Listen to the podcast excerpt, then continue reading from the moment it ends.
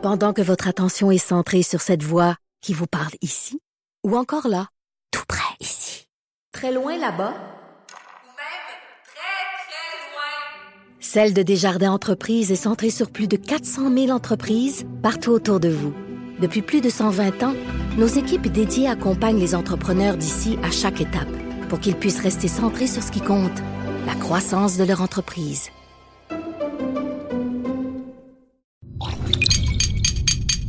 Cube Radio. Ce sont les gens qui ont bâti ce pays. Ils ont travaillé très fort. Ils ont foncé. Ils savaient que pour récolter du succès, ça prend de la détermination. Jonathan Trudeau. Joe, Trudeau et Maude Boutet. Franchement dit. Cube, Cube Radio. Bon lundi, aujourd'hui, on est le 27 janvier 2020. J'espère que vous allez bien. Moi, Jonathan Trudeau, bienvenue euh, dans Franchement dit, bienvenue à Cube Radio. Maude Boutet, salut. Salut! Comment vas-tu? Ça va bien, toi? Ça va bien, ça va bien. Gros week-end.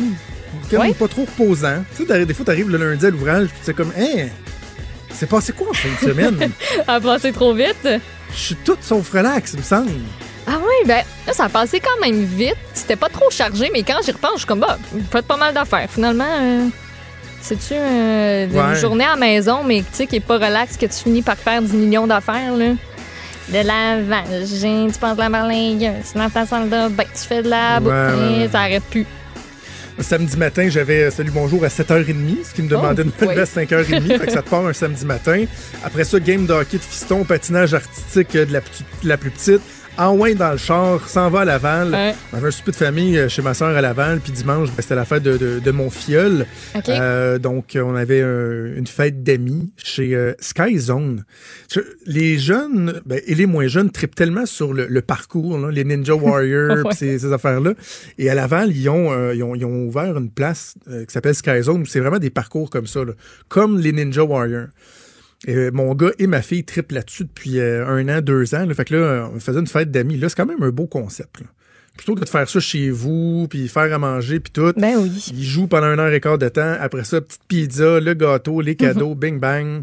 On était reparti pour, euh, pour Québec. Donc, euh, ça, ça a fait, euh, fait une qui, a- Très qui a cool. passé vite. Et d'ailleurs, le fait que j'étais à Laval, tu sais, des fois, il faut faire, euh, faut faire passer euh, la vie familiale, la vie privée un peu avant le travail.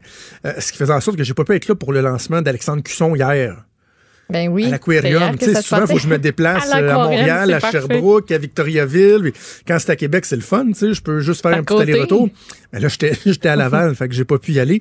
Mais euh, as-tu vu les, les, les images du lancement d'Alexandre Cusson? Je, je, je, je Ouais. sais pas si je suis convaincu. Je, De- en fait, du pas- lieu choisi?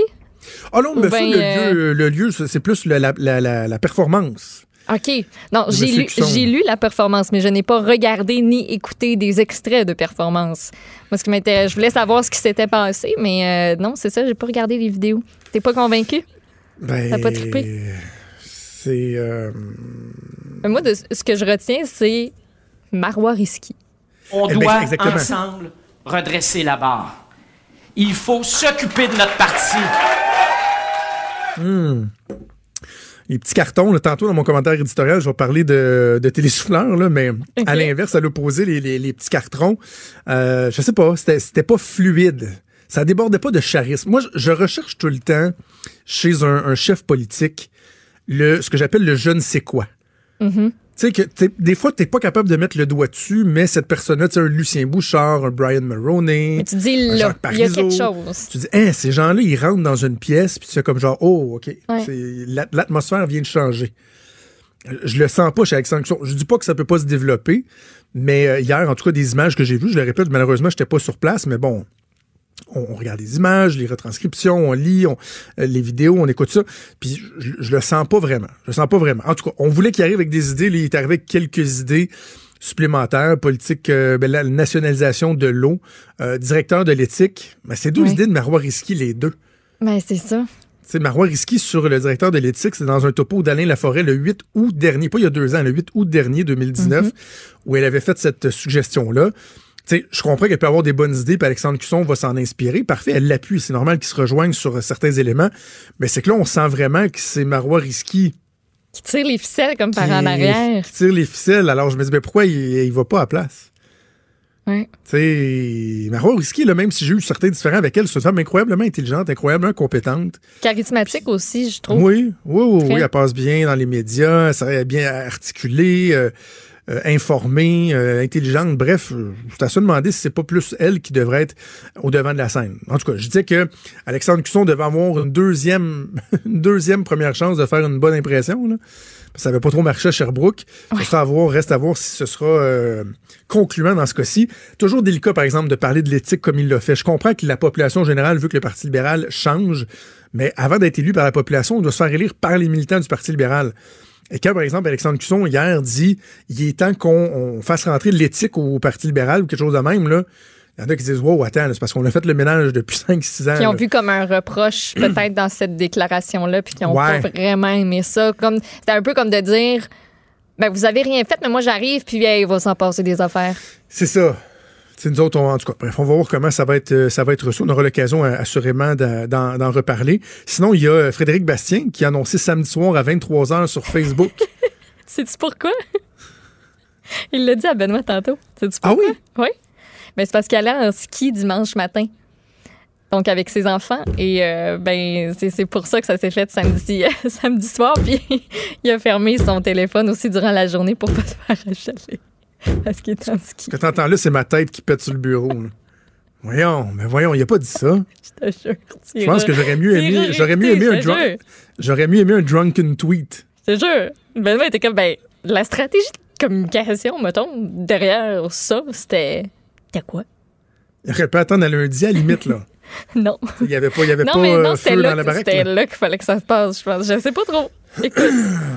Ben oui. OK. Bon, alors voilà. Frédéric Bastien qui, euh, Facebook, 11h, samedi soir, a annoncé qu'il sera chef du Parti québécois. D'ailleurs, on va en apprendre plus sur les, euh, les conditions pour se présenter à la chefferie au cours des prochains jours. Alors ça, c'était le Parti libéral, le Parti québécois. Il y a les conservateurs aussi qui, euh, qui, euh, qui avancent. Petit train voile loin. Mm-hmm. Et Peter McKay qui s'est lancé en fin de semaine et ça fait l'objet de mon commentaire éditorial. L'édito de Trudeau. L'édito de Trudeau. J'ai sera candidate à la chefferie du Parti conservateur du Canada.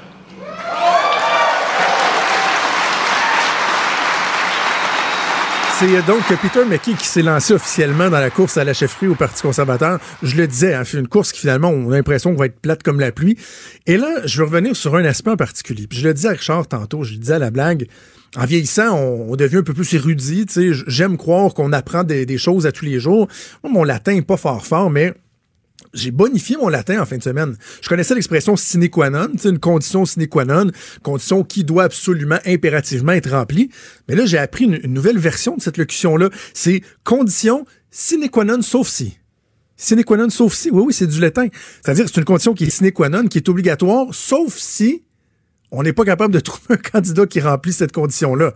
Parce que là, c'est particulier. Hein? Peter McKay, qui vraiment baragouine le français, là, baragouine le français, euh, c'est ce qu'il a démontré en fin de semaine. Mais là, il y a des gens qui vont à sa défense, notamment des députés du Québec, qui ont même dit, là, par exemple, le Journal de Montréal, le Journal de Québec, là, hein, pourquoi vous avez dénoté que son français était mauvais puis qu'il utilisait euh, des télésouffleurs? Je vais l'épouvantable. Ça, tout le monde utilise des télésouffleurs. Ouais, ouais, c'est vrai. C'est vrai, la nouvelle du télésouffleur, c'est pas une nouvelle en soi. Ça fait des lunes et des lunes que des politiciens utilisent des télésouffleurs. Mais de ne même pas assez maîtriser la langue de Molière pour dire je suis candidat au parti, pour, dans, dans le cas de la course à la chefferie au Parti conservateur, même pas être capable de lire sur le télésouffleur, de baragouiner, je m'excuse, mais c'est franchement pitoyable. Ça faisait dur. Ça faisait dur. Donc, je trouve ça assez particulier que, d'un côté, tout le monde nous disait qu'une des leçons qu'on retenait de la dernière euh, élection, c'est que ça prenait un chef qui avait une maîtrise parfaite du français, mais que là, finalement, à défaut de mieux, à défaut d'avoir un Jean Charest, un Gérard Deltel, un Pierre Poilièvre, un Bernard Lang, des gens qui ont vraiment une vraie maîtrise du français, là, on se fait servir un « Ah, ben là, tu vous savez, là, tu bon, là, pas super son français, là. Oh, vous allez voir, il va être moins pire que ce que vous pensez. Come on. Peter McKay ne parle pas français. Donc, faites attention, là, chers amis euh, politiciens, là, les, les doubles discours selon le goût du jour, selon ce qui vous va ce jour-là, c'est un peu pitoyable. Moi, personnellement, ça me dérange que Peter McKay parle pas français. Puis parlez-moi pas de Pauline Marois qui parlait pas anglais. Elle était première ministre d'une province francophone. Est-ce qu'on lui reprochait de pas maîtriser l'anglais suffisamment? Oui, absolument. Oh oui, pas mal de gens qui se sont payés sa gueule d'ailleurs avec ça. Mais reste que ça l'empêchait pas euh, de vaquer à ses occupations, d'exercer sa fonction comme il se doit? Peter McKay, qui veut devenir premier ministre d'un pays bilingue qui est pas capable de parler français, pour moi, c'est tout sauf anodin. C'est tout sauf anodin. Alors, j'ai bien hâte de voir si Peter McKay fera euh, des efforts, est-ce qu'il va s'améliorer, mais en tout cas, une chose est certaine, c'est que, sachant que la prochaine élection est quand même à brève échéance dans une situation de gouvernement minoritaire, conviendrait avec moi que on a tous hâte au face-à-face de TVA voir comment M. McKay va se débrouiller, là, le candidat. Le candidat est McKay. Condition sine qua non, sauf si. C'est ce qu'on a appris en fin de semaine.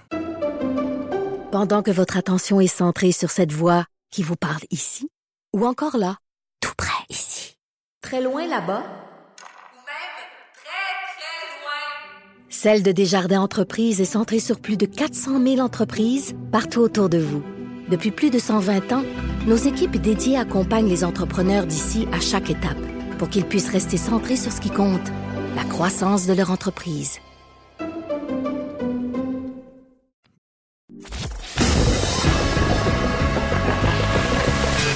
Franchement dit.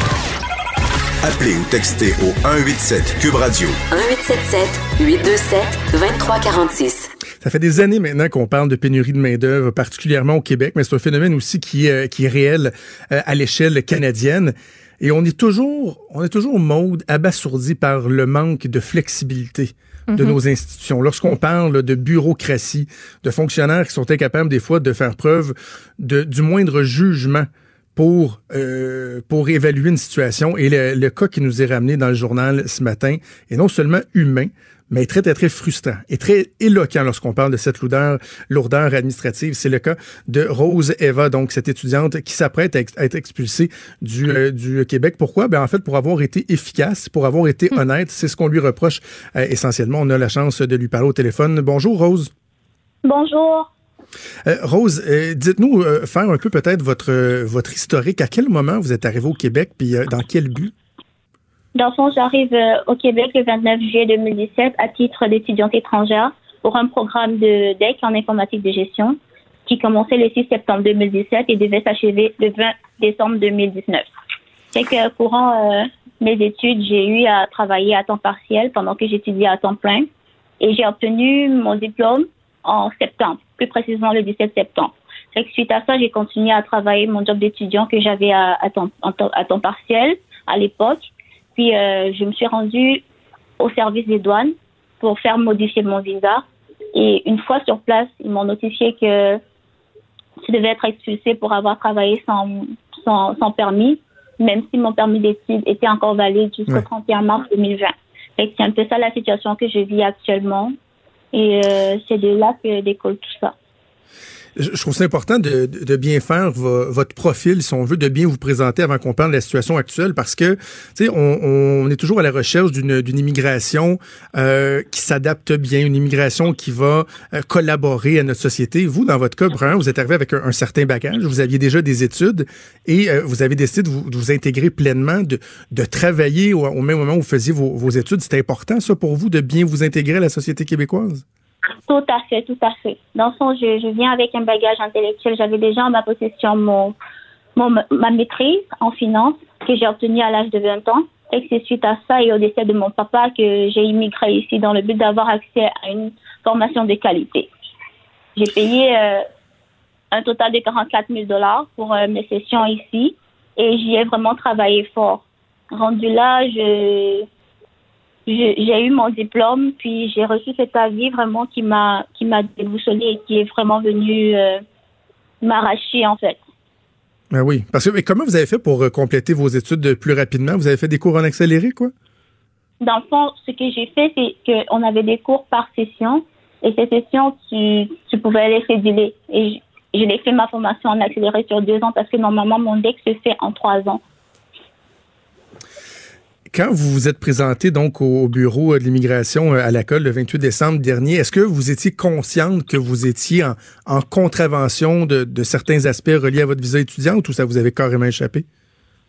Euh, dans le fond, euh, moi, je n'avais pas de problème. Je savais que j'étais correcte parce que, euh, selon moi, mon permis d'études était encore valide. Donc, j'avais encore le droit de, de travailler. Fait que moi, j'y allais en pensant que j'étais correcte. Mais euh, une fois sur place, il m'a été notifié que non, qu'une fois mes études terminées au 17 septembre, j'aurais dû directement aller faire modifier mon visa. Est-ce que déjà, lorsque vous avez répondu avec euh, avec euh, honnêteté à, ces, à, ce- à ces questions-là, est-ce que déjà on vous a dit, ben il y a pas il y a pas d'autre choix, ça va être l'expulsion? Ça a été sans appel, final et sans appel sur euh, sur place euh, tout de suite? Oui, ils m'ont, ils, me l'ont dit euh, quand j'ai, quand- parce que là, j'étais étonnée. Il m'a dit qu'est-ce que tu as fait après tes études et tout, est-ce que tu as travaillé? J'ai dit effectivement, j'ai travaillé, j'ai continué une job.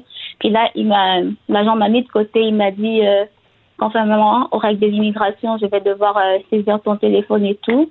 Fait que moi, tout, tout étonnée, j'ai, j'ai demandé qu'est-ce qui se passe? C'est plus tard qu'il vient me révéler que j'aurais dû arrêter de travailler parce que euh, j'avais fini mes études au 17 septembre, fait que de, de septembre à décembre, j'aurais pas dû travailler. J'aurais dû aller d'abord modifier mon visa pour pouvoir travailler par la suite. vous, vous aviez continué à travailler dans euh, dans votre emploi dans une boutique de vêtements ou vous aviez commencé à travailler dans votre euh, dans votre champ d'expertise? Justement, c'était toujours la boutique de vêtements à laquelle j'a- j'avais souscrit cet emploi en, en été dernier, en, en 2018, en août plus précisément. Fait que j'ai juste continué à travailler parce que je me disais que mon permis d'études me permettait toujours de, couvrir cette période-là. Et je l'ai fait à temps partiel. Mais non, apparemment, je j'aurais pas dû. J'aurais pas dû continuer. Lorsque vous retournez chez vous euh, le 28 décembre, est-ce que vous vous dites, ben voyons, euh, ça va s'arranger, c'est une, tracasserie administrative, on, va trouver un terrain d'entente? J'imagine vous vous vous dites, ça, ça se peut pas que ce soit si simple que ça et qu'on on me renvoie dans mon pays euh, rapidement comme ça? Tout à fait. J'étais vraiment étonnée. Moi, je me disais que non, ça, ça, ça peut pas se faire parce que déjà, j'ai été, j'ai eu reçu cet avis d'expulsion. Premièrement, j'ai une interdiction de territoire pour un an. Deuxièmement, troisièmement, je peux retenter juste les procédures après les un an passés. Et même s'il faut que je les retente, vu qu'il y a une infraction dans mon dossier, ça va encore être à la discrétion d'un agent. Fait qu'au total, vraiment, j'ai, c'est une triple peine pour moi et vraiment moi j'ai pas vu ça venir je m'attendais vraiment pas à ça et j'étais convaincue que euh, devait trouver un terrain d'entente à ça Parce que c'est- important ce que vous dites là. Donc, il faudrait attendre euh, dans un an avant de, de réappliquer. De. Mais là, ce que vous dites, c'est que dans le fond, vous allez avoir une, vous allez avoir une tâche à votre dossier. Lorsqu'ils vont réévaluer votre dossier, euh, le cas échéant, ils vont dire ah oui, mais elle est déjà venue ici, puis elle n'a pas respecté les lois, donc ça, ça jouerait contre vous en plus. tout à fait tout à fait fait c'est une triple peine pour moi parce que l'infraction est là et puis euh, la procédure en elle-même si je veux faire une procédure de résidence permanente depuis l'extérieur ça me prend deux voire à trois ans plus les une année d'expulsion c'est la mort c'est comme monter vivante Et là, donc, vous êtes supposé prendre l'avion ce soir à 20h, c'est bien ça? C'est ça. Moi, je dois quitter. Je suis forcée de quitter. C'est vraiment avec le cœur lourd que je vais devoir partir parce que ma famille est ici. Mon avenir est ici au Québec. Je me suis attachée à, à une communauté et vraiment Ah oui. de là à partir comme ça, je, je suis outrée. J'ai très mal. Je suis pas une criminelle. Je, je suis pas, euh, je suis pas une personne méchante. Je savais pas. Est-ce que, Rose, vous, euh, vous allez espérer jusqu'à la toute dernière minute? Est-ce que vous avez eu des contacts avec euh, différents politiciens? Parce que, bon, je ne sais pas si vous suivez un peu l'actualité politique, mais il y a une session parlementaire qui reprend à Ottawa aujourd'hui même. Est-ce qu'il y a des représentants d'autres partis politiques qui vous ont contacté? Avez-vous espoir qu'il y ait des démarches au niveau politique, des démarches de dernière minute qui soient faites pour euh, vous permettre de, de demeurer ici et ne pas prendre ce vol-là ce soir? À date, je n'ai pas reçu de feedback concernant euh, des démarches politiques ou quoi que ce soit, mais je reste, euh, je reste optimiste et je me dis toujours qu'il y a une lueur d'espoir. Je, je reste optimiste. Qu'est-ce qui vous attend euh, à votre retour au Cameroun, euh, si tel est le cas? Est-ce que vo- votre formation peut, peut s'appliquer là-bas? Quel, quel genre d'avenir vous, vous envisagez, si c'est le cas? Euh, ça va être très difficile parce que le monde des technologies dans mon pays, c'est pas encore euh, développé. On Ouais. est encore beaucoup plus euh, social. Comme les machines, les interactions avec les machines, vraiment, c'est pas encore euh, tout à fait ça. Et vu que ma passion, c'est les TI, et ici, vraiment, c'est ce qui est, euh, je veux dire, c'est ce qui a le vent en poupe. Ça a pris de l'émergence ici. Je pensais vraiment m'établir ici et prospérer, avoir une expérience ici. Parce que là-bas, c'est encore nouveau c'est très nouveau. Et euh, Rose, c'est un drôle de message qu'on envoie quand même hein, aux gens euh, partout dans le monde qui veulent euh, devenir des actifs, qui veulent euh, venir ici au Canada, alors qu'on dit qu'il y a pénurie de main-d'œuvre, qu'on veut des gens compétents, des gens motivés. C'est un drôle de message qu'on envoie. C'est ça, c'est tout à fait ça. C'est dans ce sens que mes démarches ont été prises et déjà j'avais une, une attache ici, ma soeur. Donc ça a été plus facile pour moi d'immigrer ici. Et vu que ma passion c'était les TI, je pensais vraiment m'épanouir dans ce domaine ici parce que quelque part j'ai été formée ici. Je me sens redevable. Je sais que j'ai beaucoup à donner. Je suis capable. J'ai des qualifications pour. Fait que de là à partir comme ça, vraiment c'est comme me couper l'herbe sur le pied. Mon cœur est vraiment meurtri et mon avenir est incertain dans mon pays d'origine. Pour ça, je vais pas vous le cacher. Ouais. Rose Eva, on est avec vous de, de tout cœur. Moi, j'ai parlé à des, euh, des gens au niveau politique. Je sais que euh, votre dossier euh, est au cœur des discussions là, au niveau politique, notamment au, au cabinet du ministre de l'Immigration. Euh, on va vraiment tous espérer qu'il y ait un dénouement heureux euh, à votre situation aujourd'hui. On va suivre ça de près. Puis on vous souhaite la meilleure des chances pour la suite. Merci. Merci, bonne chance, à bientôt. remercie. À bientôt. Merci. Vous écoutez Franchement dit. Avec Jonathan Trudeau. Et Maude Boutet. On va parler de politique avec ma collègue Emmanuel Latraverse. Salut, Emmanuel. Bonjour. Emmanuel, ce dossier-là, l'entrevue que je viens de faire avec euh, la jeune Camerounaise Rose Eva, euh, est un exemple euh, un peu pathétique de la lourdeur et du manque de flexibilité, je trouve, dans notre dans notre machine administrative. Et euh, j'ai comme l'impression que au cœur de cette première journée de cette rentrée parlementaire, ça se peut que le gouvernement euh, Trudeau soit talonné par cette question-là. Oui, ça se peut bien que, en effet, le ministre, le nouveau ministre de l'immigration, hein, faut-il le rappeler, euh, Mendo Mendicino, euh, soit justement à, interpellé là-dessus parce que objectivement, c'est lui maintenant qui détient entre ses mains euh, le sort euh, de de cette femme.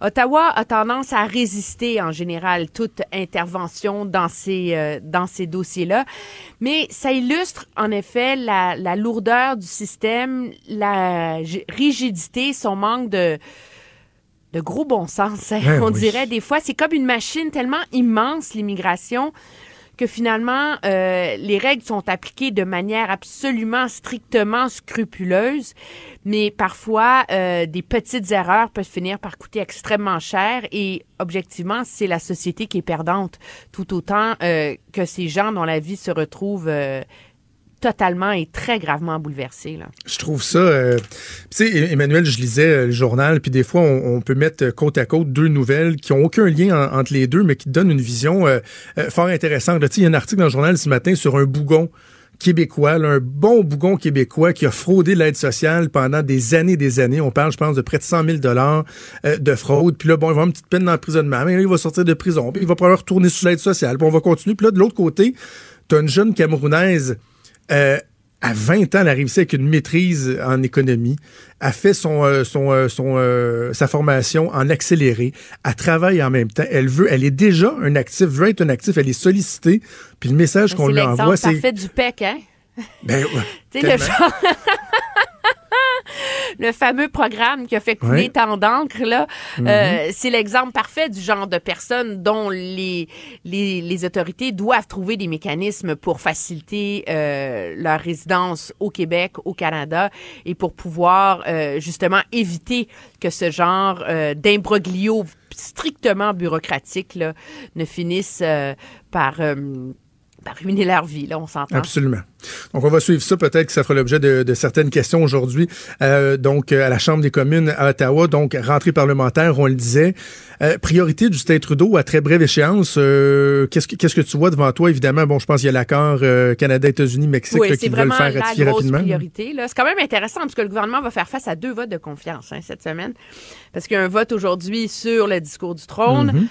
Il y a un vote inévitablement lors du dépôt euh, du projet de loi sur euh, le nouvel accord Canada-États-Unis-Mexique, l'ACEUM. C'est moins beau hein, que ALENA, mais enfin. Mhm. Ouais. Et euh, ceci étant dit, moi, je vois pas le gouvernement s'embarquer, euh, euh, faire face à une de grosses difficultés là, dans l'adoption de ce, de ce projet de loi-là. Encore qu'il faut en voir quels en sont les détails. Mais on s'entend qu'il y a un consensus monumental au Canada, là, de la part du monde des affaires, de la part de tous les paliers de gouvernement. toutes couleurs politiques confondues, en disant, écoute, il est imparfait cet accord. Oui, il y a des gains qu'on aurait voulu, qu'on n'a pas eu, mais objectivement parlant, le Canada s'en sort à meilleur compte. Et s'en sort à meilleur compte à certains égards, il faut le dire, que... euh, qu'avec l'ancienne ALENA, quand on pense aux protections environnementales, aux normes pour limiter le cheap labor au Mexique, euh, etc. Alors, ça devient un peu difficile, moi, je pense, politiquement, de s'y opposer, même si c'est le pari euh, assez controversé, je pense, que le nouveau chef, ben, qu'il est plus nouveau, là, mais que le chef du Bloc québécois et François Blanchet a fait en plaidant que le secteur de l'aluminium au Québec n'a pas gagné les mêmes protections que le secteur de l'acier en Ontario. La part du Bloc, c'est une tentative de, de d'essayer de démontrer que le Québec est lésé face aux gros géants ontariens, etc. La logique est bien plus simple que ça. Pourquoi l'acier a été protégé? Parce que c'est l'acier américain que les Américains voulaient protéger avant tout. Là. Donc, c'est pas un, un néfaste calcul euh, de- du gros méchant gouvernement fédéral de sacrifier le, Québec dans cette, les derniers droits de cette renégociation-là.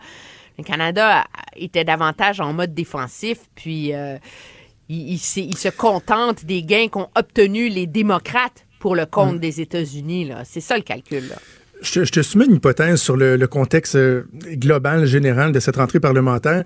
Ce- mon hypothèse étant qu'il y a un risque à la situation politique actuelle pour les libéraux de Justin Trudeau. Je m'explique. Lorsqu'on devient minoritaire, normalement, c'est un test d'humilité. Hein? C'est d'être capable de, de naviguer dans des eaux politiques qui sont, euh, qui sont euh, loin d'être évidentes. On veut euh, gouverner suffisamment longtemps pour aller retrouver une majorité. On veut pas tomber. tu sais. Donc, ça oblige les partis au pouvoir à faire preuve de plus de flexibilité. Mais là, le Parti libéral est devant un parti conservateur qui est fragilisé de, de, de par sa situation, la course à la chefferie et tout. J'ai comme l'impression que ça pourrait les amener à, à ne pas bien faire ce cet exercice d'humilité-là. Là. Tu sais, tu deviens un petit peu trop confiant parce que tu sais que l'autre parti, à un moment donné, va avoir non, un genou par terre, Jonathan, pourra pas t'appuyer. T'as pas Non? entendu le discours de M. Trudeau à son caucus la semaine dernière? Ouais. Mais non, mais come on! Il a dit Ah, ok, à tout le compris. monde que la méchante partisanerie, puis la confrontation, fallait que ça soit fini, puis qu'il Ouais. fallait que les libéraux entendent la leçon que l'électorat leur a envoyée, puis qu'il fallait travailler avec l'opposition. Mhm. Voyons. OK. Non, non, il n'y a pas d'inquiétude. ce Non, mais pour de vrai, est-ce que tu le non, vois, mais le moi, risque? je pense que. Non, mais je suis d'accord avec toi. Il, y a un, un vrai test là-dedans. Parce que là, ça fait depuis le mois de novembre que M. Trudeau, ses ministres, là, j'écoutais les entrevues qu'a donné Pablo Rodriguez, là, qui est le leader parlementaire, etc., puis Mme Freeland, puis tout le monde est là, on va travailler fort, on va faire des compromis, etc., etc. OK, là, là, c'est le temps de passer de la parole aux actes. Et tout le monde Mhm. s'entend que sur un enjeu comme l'ALENA, le gouvernement n'a pas de compromis à faire. Il faut juste qu'il permette un débat quand même minimal. Là. Mais là, on va rentrer dans les autres enjeux qui vont devenir beaucoup plus litigieux, plus difficiles. Et c'est là qu'on va voir si le gouvernement, euh, si... euh, si les bottines suivent les babines, là, comme on dit. Mhm. Et moi, j'ai des réserves parce que c'est pas dans leur ADN aux libéraux d'agir comme ça. Et les gouvernements minoritaires qui ont mais il y a comme deux modèles. Il y a le modèle Pearson, qui a été un gouvernement minoritaire très axé sur la conciliation, le travail euh, collectif, etc., et qui a réalisé de grandes choses pour le Canada. Et il y a le modèle Stephen Harper, où on gouverne comme si on était majoritaire, avec un fusil sur la tempe de l'opposition 24-7, et où finalement on assure une certaine stabilité. Moi, je pense que M. Trudeau va davantage essayer de jouer sur le tableau de la conciliation. Il y a l'avantage, ceci étant dit, que il y a différents partenaires possibles pour ces différents enjeux. Et donc, euh, mais il va, il va falloir voir, regarde, euh, un des gros enjeux là, qui va faire partie du débat très rapidement, là, c'est l'enjeu du contrôle des armes à feu. Ben oui. Le gouvernement a promis en campagne électorale de légiférer pour permettre aux villes de bannir les armes de poing et euh, pour bannir à l'échelle du Canada les armes d'assaut. Ça, là, ça a l'air assez beau, on va bannir les armes de... Donc, Montréal va pouvoir bannir les, ar- les armes de poing, puis Toronto va pouvoir le faire. Mais entre toi et moi, à quoi ça sert que Montréal bannisse les armes de poing si la ville d'à côté, à Laval ou à Longueuil, les permet? Alors, il va y avoir, à un moment donné, au, au- au-delà de ce qu'on appelle en anglais le virtue signaling, là, l'espèce de, de se draper dans la, dans la vertu Ben oui. progressiste, là, il y a comme une réalité. Puis là, le gouvernement va vouloir bannir les armes d'assaut. On dit, ben oui, qui a besoin d'un AR-15 pour aller à la chasse? Là? C'est complètement euh, obtus par rapport à notre, euh, disons, qui est euh, très urbaine, là, tu me diras, mais quand même, là, tu sais. Mais s'il bannit les armes d'assaut, il faut qu'il rachète les armes d'assaut. Ben oui, là, ça va coûter cher, là. alors là, il va dépenser, je sais pas, 3, 4, 500 millions de dollars pour racheter les armes d'assaut légales au Canada. Mais là, le- les conservateurs, déjà, ils disent, mais non, mais le 500 millions de dollars pour acheter les armes d'assaut, là, mettez-le dans un meilleur contrôle des armes illégales qui rentrent au Canada. Parce que c'est pas les armes d'assaut légales des gens qui font partie de clubs de tir, là, qui créent des, des, des tueries, là. Alors, là, on va rentrer dans un débat beaucoup plus litigieux où là, vraiment, la bonne foi du gouvernement va être mise à l'épreuve. Et je pense que c'est à ce moment-là qu'on aura les moyens de conclure si oui ou non euh, il, euh, Ouais, il passe la parole aux actes. OK, donc ça va être à suivre au cours euh, des prochains mois. Et pendant ce temps-là, bon, ben, il y a le Parti conservateur qui se cherche un nouveau chef. Puis je disais à la blague, euh, Emmanuel, que j'avais bonifié mon latin euh, en fin de semaine. Je connaissais la locution sine qua non, comme dans condition sine qua non. Mais là, il y a la condition sine qua non sauf si. Donc, je sais pas si ça fait partie du latin parce que c'est quand même drôle d'entendre des, des députés québécois qui nous criaient à tue-tête que ça prenait absolument un chef qui maîtriserait Ben. parfaitement le français. Mais là, finalement, le sauf si, sauf si t'en trouves pas. Et Ben, là, il c'est en un trouve pas. Donc, Peter McKay, ça, finalement, ça, bon, ça pourrait faire, là. Non, mais sérieusement, la réalité, c'est que je, je, pour avoir parlé à plusieurs d'entre eux, là, ils, ils sont, ils sont mal à l'aise avec la Ben oui, qualité de son français. Là. Puis euh, ça, on le savait depuis le tout début. Là. Peter McKay n'a aucun talent pour les langues et de toute évidence, il n'a pas fait les efforts nécessaires pour euh, améliorer son français depuis qu'il n'est plus en politique. Maintenant, qu'est-ce qu'ils font les conservateurs du Québec? Est-ce qu'ils euh, est-ce qu'ils restent en marche? Ou est-ce qu'ils se contentent de Peter McKay sur l'engagement de sa part, et etc., d'améliorer son français, blablabla. Le candidat idéal, là, il n'existe pas. Ouais. Il se présentera pas. Parfaitement bilingue, avec un attrait national, capable de gagner la chefferie et plus progressiste comme conservateur. Regarde, c'est pas comme s'ils l'ont pas cherché, il est pas là. Alors là, mais, on fait quoi? mais c'est fascinant, mais c'est fascinant qu'on soit pas capable de le chercher. Tu sais, je trouve Emmanuel ça en dit long sur euh, notre capacité ou sur l'intérêt que la politique euh, représente Ah, pour tu mets euh, le doigt des sur gens ma de chronique de demain dans le Journal de Montréal. Ah oui, Ben oui, SOS, hey, toi. Candidat au leadership. Non, Non, mais c'est vrai. Hey, c'est un parti qui est aux portes du pouvoir, avec un gouvernement minoritaire qui est pas très populaire. Il y, a, il y a des conditions qui sont favorables, une opposition qui va être forte à la Chambre des communes pendant ce temps-là, pas capable de se trouver un chef qui répond pas à 125 critères, là, 3-4 critères. là. Oui, mais moi, je pense qu'il y a deux choses. La réalité, c'est que c'est devenu tellement difficile, la politique. Ouais. Surtout quand tu es chef, que ça attire moins les gens. Et c'est pas. C'est. c'est c'est malheureux, mais et c'est devenu tellement une grosse machine aussi de gagner des courses à la direction que ça ça limite la capacité de certains de vouloir se lancer. Donc, je te donne un exemple. James Moore, qui était vraiment un ministre influent, sérieux, sympathique, crédible, bilingue, progressiste, de la Colombie-Britannique. Tu sais, là, tu commences à vraiment cocher toutes les cases, là, on s'entend, là? Mais lui, il a quitté la politique. Il a une jeune famille, il a un enfant malade, d'après ce que je comprends. Il fait plein de pognon. Il n'a pas envie de se relancer là-dedans. Non, c'est ça. John Baird, non plus. Puis prends, on a beaucoup parlé de Vincent Guzzo euh, ici, par exemple. Monsieur a un, est, est aussi connu dans le monde des affaires au Canada anglais qu'au Québec. Hein, ceci étant dit, là, malgré... euh, il a un réseau impressionnant, extraordinaire, mais il n'y a pas un réseau au sein du parti. Alors, il va-tu vraiment y aller? Pour être le, le francophone québécois de service? Ben non. Alors, moi, je pense que le test de M. McKay, ça va être de voir, premièrement, si, euh, si vraiment il réussit à gagner. Euh, et je pense, c'est étant dit qu'il est capable d'améliorer significativement son français d'ici la prochaine élection. Là. Ça va lui prendre un gros lieutenant au Québec aussi. Mais le plus gros défi pour lui, c'est... Moi, j'ai écouté son discours qui était vraiment un des discours de lancement de campagne les plus habiles et bien ficelés que j'ai entendus depuis des lustres.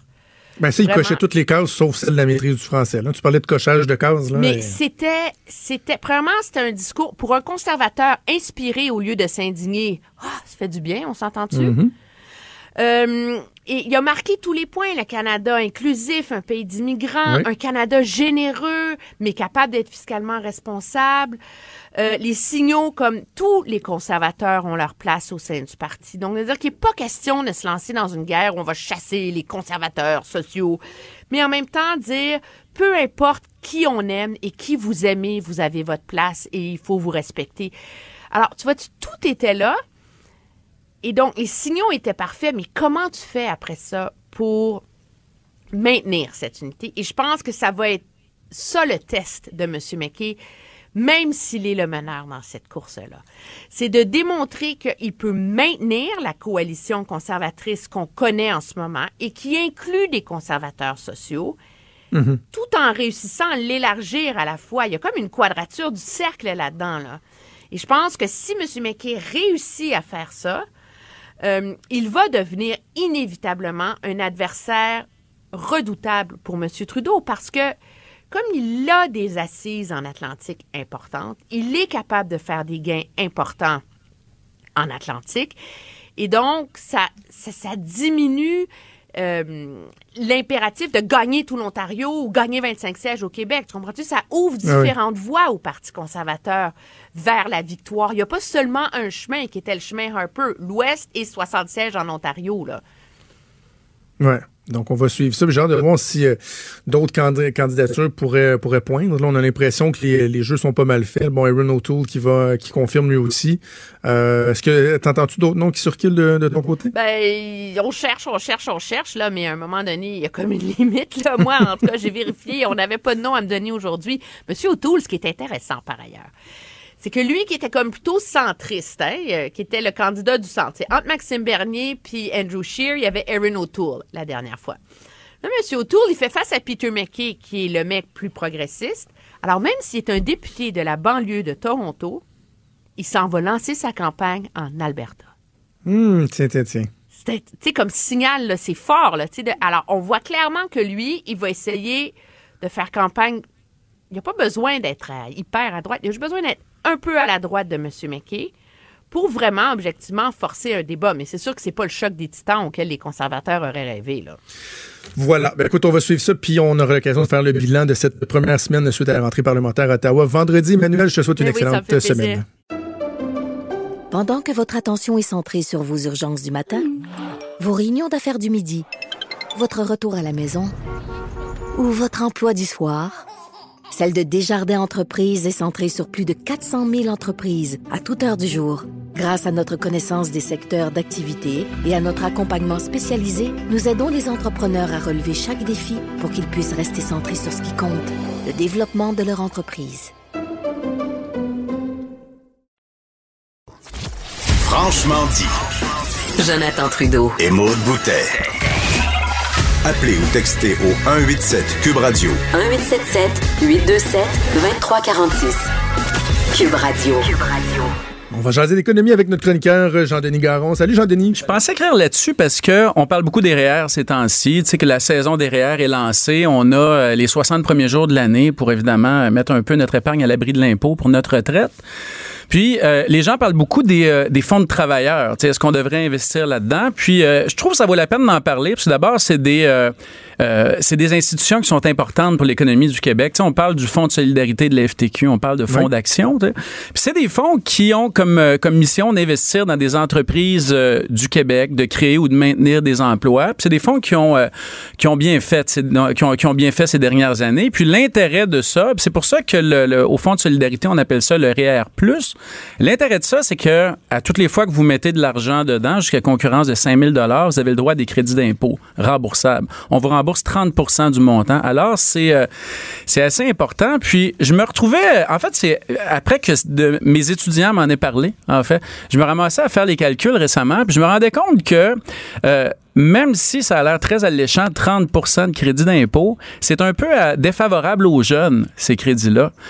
Puis je regardais ça, puis je me disais, si tu as 25 ans, puis tu veux investir dans l'économie du Québec, tu veux aller mettre ton argent dans ces véhicules-là, ça vaut pas vraiment la peine. Puis pense-y.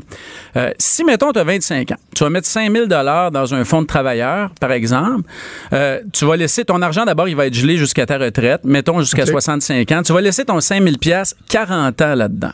Alors, on va te donner un crédit d'impôt de 30% ça te donne une prime de trois quarts de point de pourcentage, même pas 1% par année, pour geler ton argent faut qu'il soit gelé jusqu'à ta retraite. Et pour euh, mettre de l'argent dans un fonds qui est euh, quand même qui représente une certaine part de risque. Alors, Attends, je, veux juste pour, pour les néophytes comme moi, je suis certain que je suis pas le seul. Lorsqu'on parle, tu parles du crédit d'impôt. Ouais.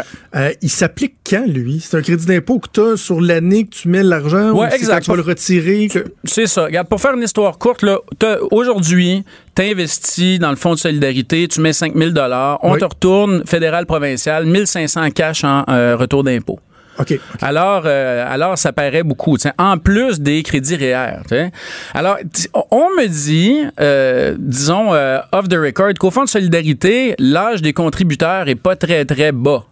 C'est des gens qui sont assez vieux. tu le vois, tu demandes à des, jeunes d'épargner. Tu leur dis là, il faut mettre de l'argent dans l'économie du Québec. Ça prend du capital de risque. Et tu leur donnes un crédit d'impôt dilué sur 40 ans. Tu leur dis gelez votre argent pour 40 ans. Puis ce qui est intéressant, c'est que si tu es à deux ans de ta retraite, mettons là que tu veux la prendre à 65 puis que tu as 63 ans, qu'est-ce que tu fais? Tu prends ton argent. Tu mets 5000 pièces dans un fonds de travailleurs, par exemple fonds de solidarité ou fonds d'action, et là tu ramasses le crédit d'impôt tout de suite. 1500 pièces. Qu'est-ce que tu fais deux ans plus tard? Tu retires ton argent, tu gardes le crédit d'impôt, puis tu le mets dans un autre fonds qui donne plus de rendement ou qui fait plus ton affaire. Ben oui. Ben quand tu fais ça, plus avantageux. Ben c'est pas mal plus avantageux, puis il n'y a pas une scène de ça ou en tout cas on n'a pas vraiment, on va s'entendre qu'on n'a pas vraiment eu le temps de mettre ça dans l'économie du Québec, dans l'économie de nos entreprises d'ici. Alors ma chronique c'était de dire aux gens, tu sais. C'est un peu fâcheux. D'abord, d'abord, on adore ces institutions-là. Ils sont bonnes pour l'économie du Québec, mais c'est un peu fâcheux, tu sais, d'avoir une institution qui est fondé sur des crédits d'impôt qui n'encouragent pas les jeunes à épargner dans l'économie de chez nous. Moi, je trouve ça un peu fâcheux, tu sais. Puis ce que je disais, si on pourrait changer les règles de ça, ce serait peut-être pas une mauvaise idée de commencer à y réfléchir. De dire, par exemple, on pourrait offrir les crédits d'impôt aux gens qui laissent leur argent au moins, par exemple, 7 ou 10 ans à l'intérieur du fonds. Il y en a d'autres, des fonds de placement comme euh, Capital Coopératif Régional Desjardins, où si tu investis là-dedans et tu as le crédit d'impôt, il faut que tu laisses ton argent au moins 7 ans. On pourrait, par exemple, donner un crédit d'impôt en fonction de l'âge. Mais euh, mais il y a comme une espèce de, de, non-dit dans le monde de l'investissement où on remet pas en question ces fameux crédits d'impôt-là, puis où il y a une grosse partie qui est payée sans que ce soit investi dans le avec l'argent public, sans que ce soit investi dans, dans l'économie du Québec. Mais comment on l'explique? Sais-tu que, et là, je m'excuse, ça va être très péjoratif de la façon dont je vais le présenter, là, mais c'est pour être clair, mais c'est-tu parce que c'est des vieux qui prennent des décisions pour des vieux, qui vont favoriser des vieux sans penser aux jeunes? sais, pourquoi des, dirigeants de fonds comme ça vont mettre en place des mesures qui vont euh, uniquement favoriser les, travailleurs plus expérimentés et que les jeunes, eux autres, à la limite, on, s'en fout, l'incitatif est moindre? Pourquoi c'est comme ça? Ben d'abord, je pense que c'est la simplicité. sais, on y va à un moment donné, tu, tu dis on va mettre un crédit d'impôt de 30% c'est facile à calculer, c'est facile à en faire le marketing, c'est facile que les gens le comprennent. Fait que, ça, fait que dans le fond, il y, y, a un avantage à ça. Sauf qu'à un moment donné, le secret du crédit d'impôt qui se dilue avec le temps, il a fini par passer. Si tu lis les chroniqueurs dans à peu près tous les journaux, les chroniqueurs financiers, ils répètent toujours, les fonds de travailleurs sont des outils d'investissement incontournables à l'approche de la retraite. Ben c'est pour cacher le crédit d'impôt. Mais je pense qu'il y, a la simplicité. Il y a aussi la, tentation de l'immédiat. Tu dis aux gens, vous allez avoir un gros crédit tout de suite. Puis les gens, ils veulent le cash tout de suite. Puis ils se disent, ben, euh, je vais peut-être euh, laisser, ton, laisser du rendement sur la table pendant 40 ans, mais au moins, j'ai mon cash tout de suite. Je pense que je pense qu'il y a ça. Mais je pense que dans les deux cas, il y a moyen de euh, il y a moyen de moduler tout ça et de rendre ces crédits d'impôt-là à l'avantage des jeunes. je pense aussi que ça, ça, risque de plaire aux fonds de travailleurs qui veulent avoir plus d'investisseurs, euh, qui veulent avoir, ben, enfin, bon, ils sont, euh, ils atteignent leur limite avant la fin de l'année, mais qui veulent rajeunir leur, euh, leur pool d'investisseurs. Je pense que c'est fondamental. Il y a une autre chose, c'est, tu connais le, je pense que nos, nos, auditeurs connaissent le régime d'accès à la propriété. Tu sais, là, c'est une ben grosse affaire. Acheter une première maison, tu peux maintenant prendre tes REER jusqu'à 35 000 et après ça, reprendre ton REER, l'investir dans le cash d'une première maison. Puis après ça, râper. Râper, exactement. Puis là tu, là, tu le rembourses sur 15 ans. Imagine ce que tu peux faire. Tu peux, pendant 7 ans, mettre 5 000 dans un fonds de travailleurs par année. Fait que là, tu te ramasses 35 000 pour rapper, puis tu rajoutes après ça 30% de crédit d'impôt qu'on te redonne. t'sais. Puis là, tu l'investis dans la maison aussi. Là, ça, c'est de l'argent public. Puis après ça, quand c'est le temps de rembourser ton rap, qu'est-ce que tu fais? Ben là, tu rembourses dans un autre REER, qui n'est pas un fonds de travailleur, puis tu rembourses le crédit d'impôt, il y a une pénalité. hein. Et c'est comme si le gouvernement t'avait fait un prêt sans intérêt avec les crédits d'impôt. Tu comprends ce que je veux dire? C'est Oui, comme oui, si. Mais les jeunes, ils ont cet, ils ont cet incitatif-là. On est rendu où on a l'incitatif de mettre de l'argent dans un fonds de travailleur, puis de ne pas le rembourser quand on rembourse notre rap. Pour gagner du rendement à long terme. Alors, c'est un peu à ça que je faisais référence. Je me disais, on, a des, euh, des beaux outils d'investissement, on a des belles institutions. Puis ces fonds-là, en passant, là, ils, ont, euh, ils ont les deux pieds dans des opportunités d'investissement où les autres fonds vont pas. Où les entre... C'est pas toutes des entreprises qui sont en bourse. C'est pas juste des indices boursiers. C'est des, des, des, des mécanismes d'investissement fantastiques. Il faudrait les rendre à l'avantage des jeunes. Il faudrait moduler ces crédits d'impôt-là. Euh, c'est un peu, comme je te dis, c'est un peu bizarre qu'à 63 ans, tu puisses mettre de l'argent dedans. Il faut que tu les gardes deux ans. Tu peux retirer, garder les crédits. L'objectif de ces crédits-là, c'est de dire aux gens, laissez donc votre argent longtemps là-dedans, qu'on prenne des risques avec. Puis en échange, on va vous donner, on va vous donner une petite compensation. C'est- ça- ça- Ce serait normal que la compensation soit plus importante pour les plus jeunes. tu sais. Parce que moi, en tant que fille totalement visée dans la bonne tranche d'âge, il n'y a rien qui me donne le goût. Là. Avec tes explications, Ben, tu sais, pourquoi, pourquoi je ferais ça puis je ferais pas autre chose? Il y a tellement de possibilités. C'est moi qui ai toutes les cartes en main puis qui décide au final. là. Oui, puis tu peux mettre ton argent dans des, dans des indices boursiers. Tu sais, si, si tu prends ta retraite dans 40 ans, là, tu sais, ce que tu veux, c'est maximiser le risque, maximiser le rendement. À l'approche de la retraite, tu vas diminuer le risque, mais tu sais, il y en a euh, des opportunités d'investissement qui vont donner euh, davantage que les fonds de travailleurs, tu sais. Mais c'est fâcheux, il faut encourager l'économie d'ici, mais effectivement, c'est un crédit d'impôt qui est euh, plus favorable aux gens qui approchent leur retraite et qui vont retirer leur argent plus tôt et le laisser moins longtemps dans l'économie du Québec. C'est un peu tannant. tu sais. Parce que, mettons, tu parles à un jeune qui, euh, qui sort de l'école, le début vingtaine, puis que, je sais pas, moi, il veut, il veut mettre un 200 dollars par, euh, par période de paye de deux semaines, l'équivalent de quoi, d'un 5000 dollars par année. Euh, le réflexe, c'est- de penser au REER. Est-ce que, est-ce que tu, tu suggères quoi, toi, de, de- d'en mettre un peu à gauche, un peu à droite? Ou qu'est-ce qui est le plus favorable en ce moment dans les conditions actuelles? Un de mes étudiants de bac me demandait ça la semaine passée, puis j'ai dit, Ah oui? J'ai dit, ben, j'ai commencé puis j'ai dit prends le CELI, paie ton impôt tout de suite, Tellement. mets ça dans ton CELI parce que présentement tu fais pas beaucoup d'argent. Puis quand tu vas retirer tes REER à ta retraite, tu vas avoir un taux d'imposition plus élevé, puis tu vas te faire passer dessus par le ministère du Revenu. Fait que, tu sais, à partir du moment où tu penses que ton taux d'imposition est plus bas aujourd'hui qu'au moment de ta retraite, il faut que tu payes ton impôt maintenant pendant qu'il est plus bas. Tu prends le CELI. Après ça, quand tu commences à travailler, puis tu arrives à des braquettes d'imposition plus élevées, ben là, il faut que tu commences à, te- à- à- à réfléchir à ton rendement. t'sais. Par exemple, tu sais, si tu prends un, euh, un fonds de travailleur qui va faire du, euh, mettons, en moyenne 7, 8, 9 par année, ils font très bien, là, le fonds de solidarité, là, 7, 8, 9 par année. Puis là, tu as un crédit d'impôt qui te donne, qui te bonifie ça de moins d'un pour cent. faut que tu compares ça avec, par exemple, un fonds indiciel qui a peu de frais de gestion, qui va fluctuer beaucoup, mais qui peut pouvoir te donner du 11, 12% en moyenne, sur, euh, sur tes 40 prochaines années. Alors, moi, ce que je dirais aux gens, c'est un crédit d'impôt quand vous êtes très jeune. En tout cas, un crédit de cette nature-là, c'est pas une bonne raison d'aller mettre son argent dans ces véhicules de placement-là. Et c'est c'est triste de le dire. On invite les gens à lire ta chronique dans le Journal de Québec et le Journal de Montréal, des crédits d'impôt pour les jeunes. Pendant que votre attention est centrée sur cette voix qui vous parle ici, ou encore là, tout près ici, très loin là-bas, Celle de Desjardins Entreprises est centrée sur plus de 400 000 entreprises partout autour de vous.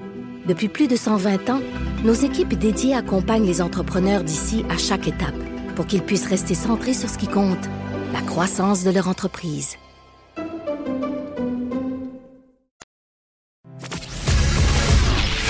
Il est franc et nuancé. Jonathan Trudeau. La politique lui coule dans les veines. Vous écoutez Franchement dit. Le collègue Mathieu Boulay qui se joint à Maud et moi parce que euh, on va parler de, de sport, mais évidemment, euh, la Mhm. nouvelle d'hier euh, dépasse, euh, si on veut, les frontières du sport. hein. Je pense que la planète en entier a été euh, frappée par le décès tragique de Kobe Bryant, qui était une légende vivante, joueur de basketball pour les Lakers pendant une vingtaine de saisons, assurément un des meilleurs joueurs de l'histoire qui a euh, péri donc hier dans un accident d'hélicoptère qui a emporté également huit autres personnes, dont l'une de ses filles. Et on a vu les hommages partout euh, sur la planète, euh, même aux Grammys. Hein, on- Mhm. c'est c'est venu toucher le de monde de- du spectacle. Et dans le milieu du, euh, du, du basketball, évidemment, c'est la consternation. Et on a la chance d'aller discuter avec Charles Dubé-Bray, qui est entraîneur adjoint des Raptors 905, qui est le club école euh, des Raptors euh, de Toronto. Charles, bonjour. Bonjour. Euh, Dites-moi, euh, quelle a été la réaction de, de votre équipe, des, des gens euh, de votre entourage suite à, à l'annonce du décès de Kobe Bryant hier? Ah ben c'est une consternation pour un, un événement tragique comme ça. Euh, Kobe c'était quelqu'un qui a, qui a tellement touché la génération actuelle.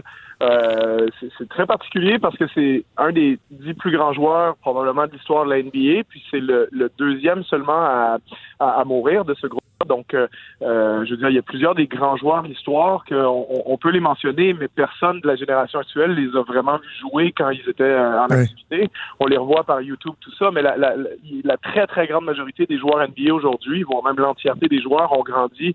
Euh, il y en a déjà plusieurs qui l'ont affronté parce que sa retraite est seulement il y a, il y a trois ans et demi, Euh, mais il y en a quand même beaucoup qui ont grandi en, en l'idolâtrant, puis euh, je, je dirais, il y a peut-être même la, la moitié de la NBA qui devait avoir Kobe comme idole en, en grandissant, donc forcément, euh, euh, ça a frappé tout le monde, puis c'est quelqu'un qui, euh, un peu comme toutes les légendes, nous, nous, nous paraissent invincibles, quelqu'un qui, euh, qui, qui, a l'air qui a l'air immortel pratiquement, donc d'apprendre son décès comme ça de manière tragique, c'est vraiment quelque chose de, de frappant puis de dur à, à accepter pour la majorité de la, de la famille de la NBA. Qu'est-ce qui faisait de Kobe Bryant un, si grand joueur pour les gens qui sont pas des, euh, des maniaques de basketball lorsqu'on le regardait sur un terrain au-delà du, nombre de points élevés qu'il pouvait euh, marquer dans, un match qu'est-ce qui faisait sa grandeur? Euh, certainement son, désir de vaincre, son éthique de travail.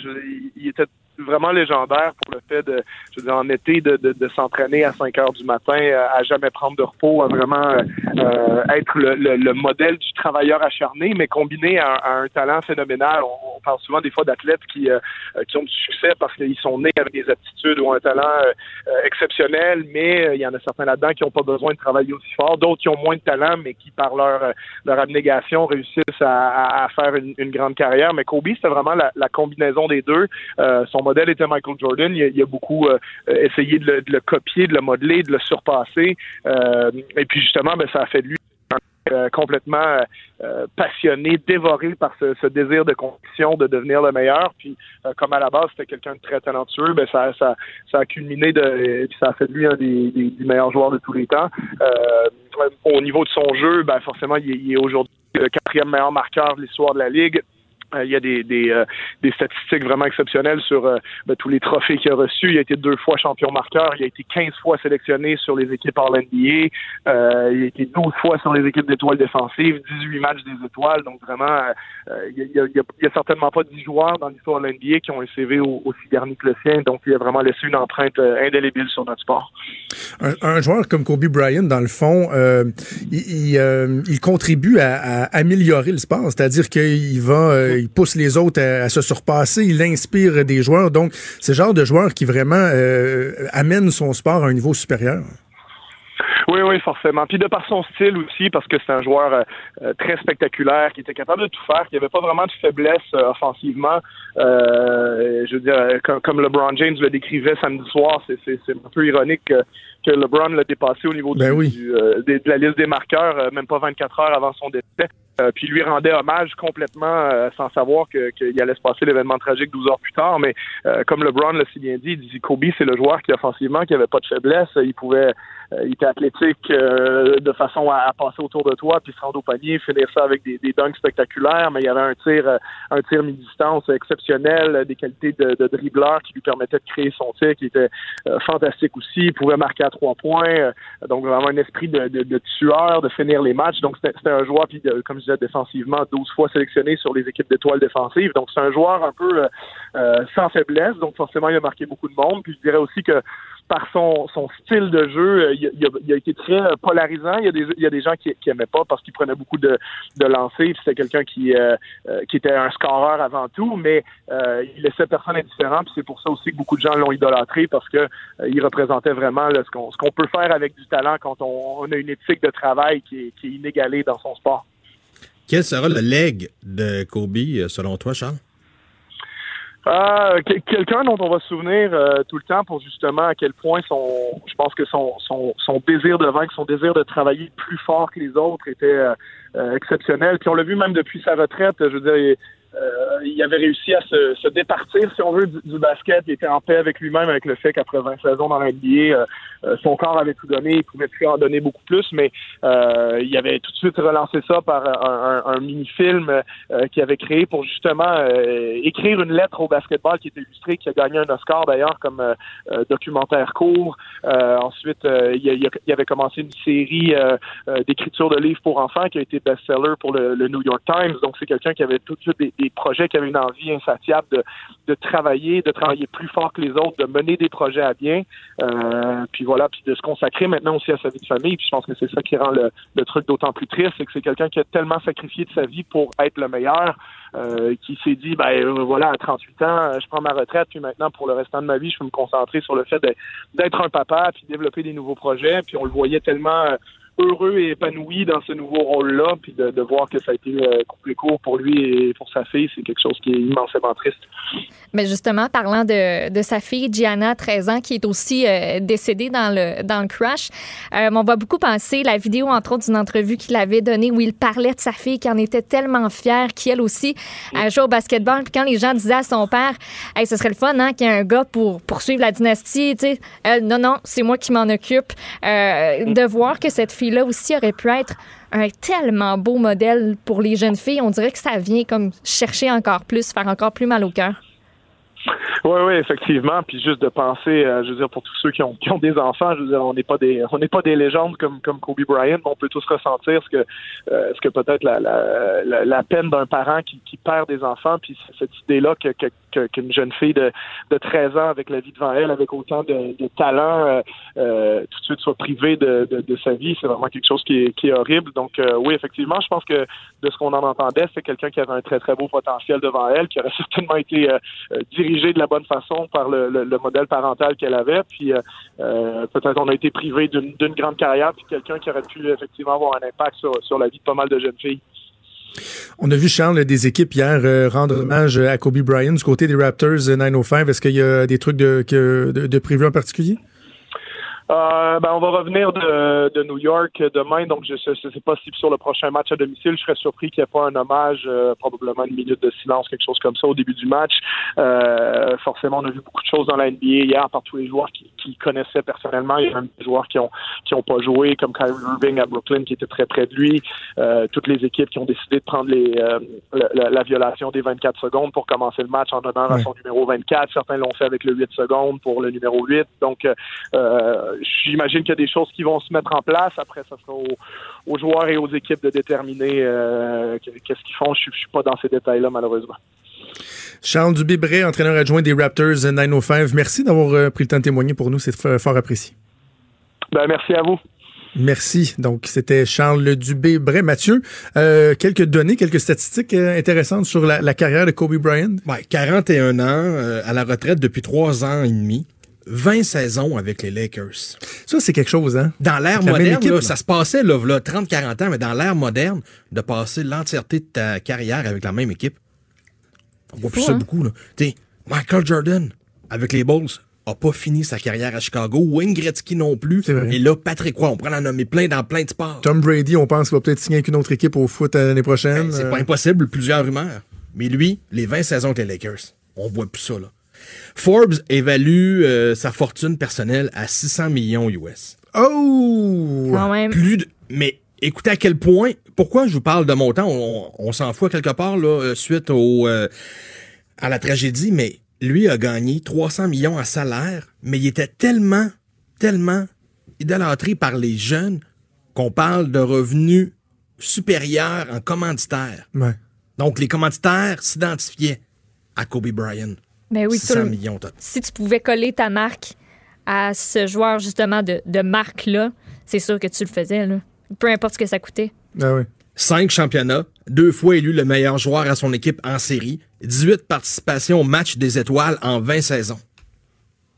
Wow.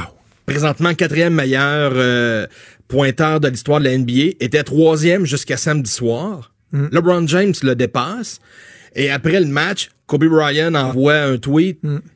en taguant LeBron James disant euh, c'est le fun de voir que t'amènes le sport, euh, notre sport à un autre niveau. Et LeBron James parle de lui dans son point de presse avec les médias comme étant d'une légende vivante, patati patata, lui rend hommage. Et quelques heures après, euh, Ouais. arrive l'accident. Son surnom, Black Mamba. Pourquoi là? Ça, ça a marqué beaucoup, là. Ce surnom-là, en plein milieu de sa carrière. Malheureusement, il est arrivé euh, des accusations pour viol. Accusations qui ont tombé parce que la victime, la présumée victime, en fait, a pas voulu témoigner. Et lui, s'est dit, je vais me reprendre en main, euh, je repars à neuf, euh, je me donne un surnom, le Black Mamba. C'est une espèce de serpent réputé pour être très fort. Et là, les gens sont identifiés à ce surnom-là. OK. C'est de là ça part parce que là depuis euh, quelques heures on voit ça le surnom mais c'est ça là, le, le surnom arrivé en plein milieu des procédures judiciaires euh, contre la présumée victime après ça décidé de changer de, de nom. Et je sais que Benoît l'a mentionné ce matin, ces procédures-là, puis notre collègue Vanessa Destiné a fait euh, une publication sur Facebook qui fait beaucoup réagir. Je ne sais pas, vous autres, toi, Maud, dans, dans le portrait, là, quand on entend parler de Kobe Bryant, idolâtré, est-ce que tu le vois co- comme étant une ombre? Est-ce qu'on doit séparer ces choses-là? Comment tu vois ça, toi? J'ai eu la discussion justement avec Anaïs Gertin-Lacroix ce matin OK. qui va faire sa chronique là-dessus. tu sais.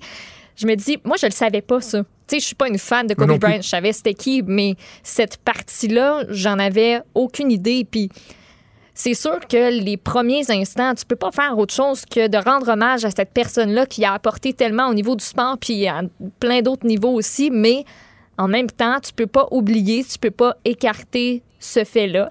Je pense que c'est aux médias de faire peut-être le petit rappel, de dire, ben tu sais, il y a beaucoup à apporter. C'est sûr que, regardez, il y a ça qui s'est passé, faites-en ce que vous voulez. Juste rapporter les faits.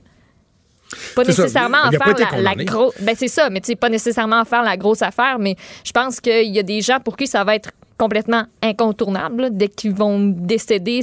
Je pense à, mettons, la Gilbert Rozon. Oui, il y a l'œuvre de sa vie, juste pour rire et tout ça, mais on s'entend que Ben, ça, mais ça, attends, c'est que ça quoi? va Je, je vais- je vais éclipser même- reste, je vais te suggérer un autre exemple parce que Gilbert Rozon, pour l'instant, bon, là, il est pas reconnu coupable. euh, il fait face à la justice. Mais quand même, On sait on- pas ce qui va arriver, mais moi, je pense à Guy Cloutier, mettons. Ouais. Guy Cloutier qui a fait de la prison, qui a été, veut, veut pas, Oui, ça va vraiment faire partie du, du portrait, malgré le fait qu'il aura fait plein, plein, plein de bonnes choses pour la communauté artistique. Dans le cas de Kobe Bryant, c'est pas de dire que un- une chose est pire que d'autres, une gradation, puis à quel point ça doit venir affecter. C'est que, oui, il y a eu un incident, mais il a, il a pas été reconnu coupable de rien.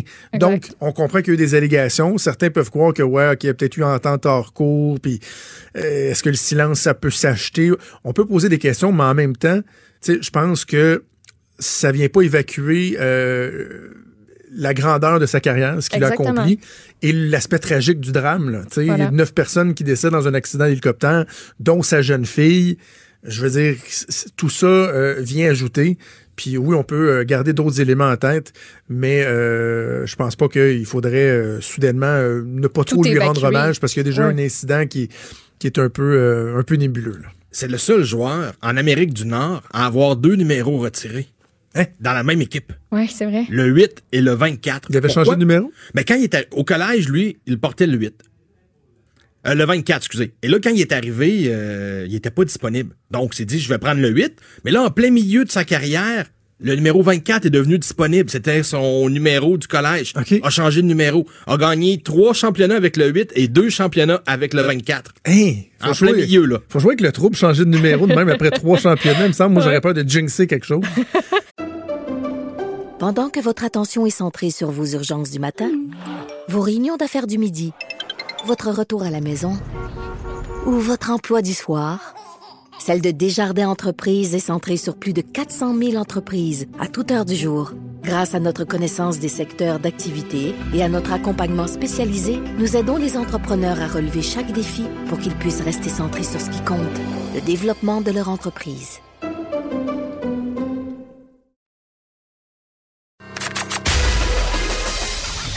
Des débats, des commentaires, des opinions. Ça, c'est franchement dit. Cube Radio.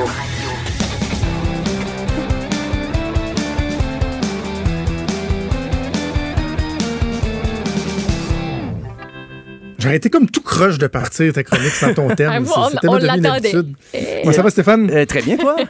Oui, grosse, grosse soirée euh, des Grammys Oh. hier qui a évidemment euh, été marquée par euh, l'annonce du décès de, de Kobe Bryant parce qu'il y avait un, un- appelons ça le facteur aggravant du fait que ça se passait au Staples Center. Ouais. Euh, L'aréna où Kobe Bryant a évolué pendant toute sa carrière, l'accident qui est survenu à Los Angeles. Bref, euh, ça a touché beaucoup la, la communauté artistique. Ben, surtout qu'en plus, les Grammys commençaient avec deux prises. Là. Il y avait eu des, des- des scandales un peu cette semaine. Ben, bien sûr, j'ai parlé du batteur d'Aerosmith euh, euh, qui n'a pas pu performer le dimanche. Mais juste préciser qu'au party pré-Grammy le samedi, le batteur est monté sur scène avec ses, euh, Bon. ses acolytes. Il n'a pas joué, mais bon. Mais il était là. Il était là quand même, son rabipoché. Et euh, il y avait aussi le congédiement d'une administratrice, euh, Deborah Oui. Duggan. Ça avait euh, soulevé un peu des questionnements. Euh, elle a été placée en arrêt de travail comme ça sous prétexte qu'elle que faisait de l'intimidation. Et puis, elle a dit plutôt que non, c'est qu'elle a voulu, elle a voulu dénoncer des cas d'agression dans l'administration des Grammys et aussi euh, certaines irrégularités par rapport à la votation, comment ça fonctionnait. C'est pas nécessairement très bien compilé. Donc, je me disais, oh, ça, ça part fort un peu pour les Grammys.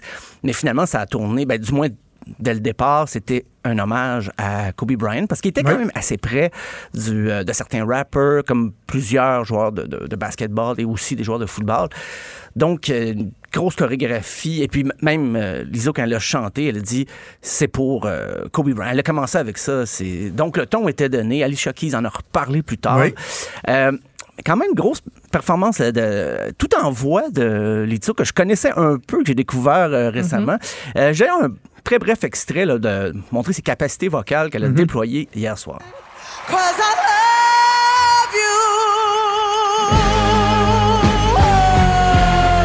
The breakthrough artist belted out. Ouais, ça c'était pas Lizzo, mais c'est ça, c'était juste qu'elle a poussé la note comme ça et là Ouais, ça, ça donnait le ton. Non, Euh, c'était tout un spectacle. Puis, euh, tu sais, on parle de, de l'aspect de la diversité euh, corporelle avec Lizzo. Même les, euh, les chorégraphes, les euh, danseurs, danseuses qui l'accompagnaient sur scène euh, aussi symbolisaient la diversité corporelle. Euh, même les ballerines, je trouve que c'était très, très, très bien. Ouais, Ouais, chapeau. suivi là-dessus. Euh, moi, je trouve toujours ça long, par contre, les galas, de, de- de façon générale. Euh, après Hey, je me suis couché, il était presque 11 heures, puis j'avais vu, je pense, deux ou trois prix. Je peux pas croire que vous l'avez toffé au grand complet. Ah. Moi, après 11h30. Demi Lovato à 10h30, là, j'ai comme fait chaud bête. J'ai tout vu ce que, que j'avais à voir. Ah ben, tu vois, je, non, c'est, ouais, je, je, je suis monté autour de 10h30, parce que Demi Lovato, moi, je l'ai manqué. Ah, moi, Ouais, regardais c'est ça ça. jusqu'à la toute fin. Mais après 15 minutes, il n'y avait pas de prix de remis. Il n'y avait pas. Ah c'était. non, c'était long. Là, Alicia Keys joue au piano. Je comprends, elle a rappelé un petit peu le, le- comment c'était une année difficile. Ouais, ça, c'était un bizarre de moment. Oui, mais c'est vrai que les prix sont arrivés très tard. Ah, oui, Je oui, pense que le, le premier prix, ça a pris beaucoup de temps. Puis moi, j'ai l'impression qu'en une heure et demie que j'ai regardé, j'ai vu deux prix. Oui, à peu près. Ben, Pour, pour vrai, j'ai l'impression que c'est pas mal ça qui s'est passé. Puis, tu sais, c'est le fun, les performances, tout ça, c'est beaucoup ça qu'on veut aussi. Mais en même temps, on veut savoir c'est qui les plus hautes de l'industrie. on- c'est un, Mais- peu le but d'un gars, là. Mais Stéphane, moi, j'ai quelques observations à te partager sur la soirée, mais comme le, le temps presse et que tu as des extraits, je te laisse aller. S'il y en a qui s'intègrent dans ce que tu abordes, je vais les partager, puis sinon, je te garoche ça en rafale à la fin. OK, c'est parfait. Vas-y. Euh, non, mais juste, on parle que c'est long. Alicia Keys elle-même a fait une blague là-dessus en chantant. Elle reprenait la pièce de Louis Capaldi, mais elle, elle énumérait un peu ce qui était arrivé dans l'année, les favoris et tout ça. Puis elle a fait une blague comme quoi c'est toujours trop long, les Grammys. Mais je dis, si vous le savez, pourquoi vous ne serrez pas ça? Mais bon.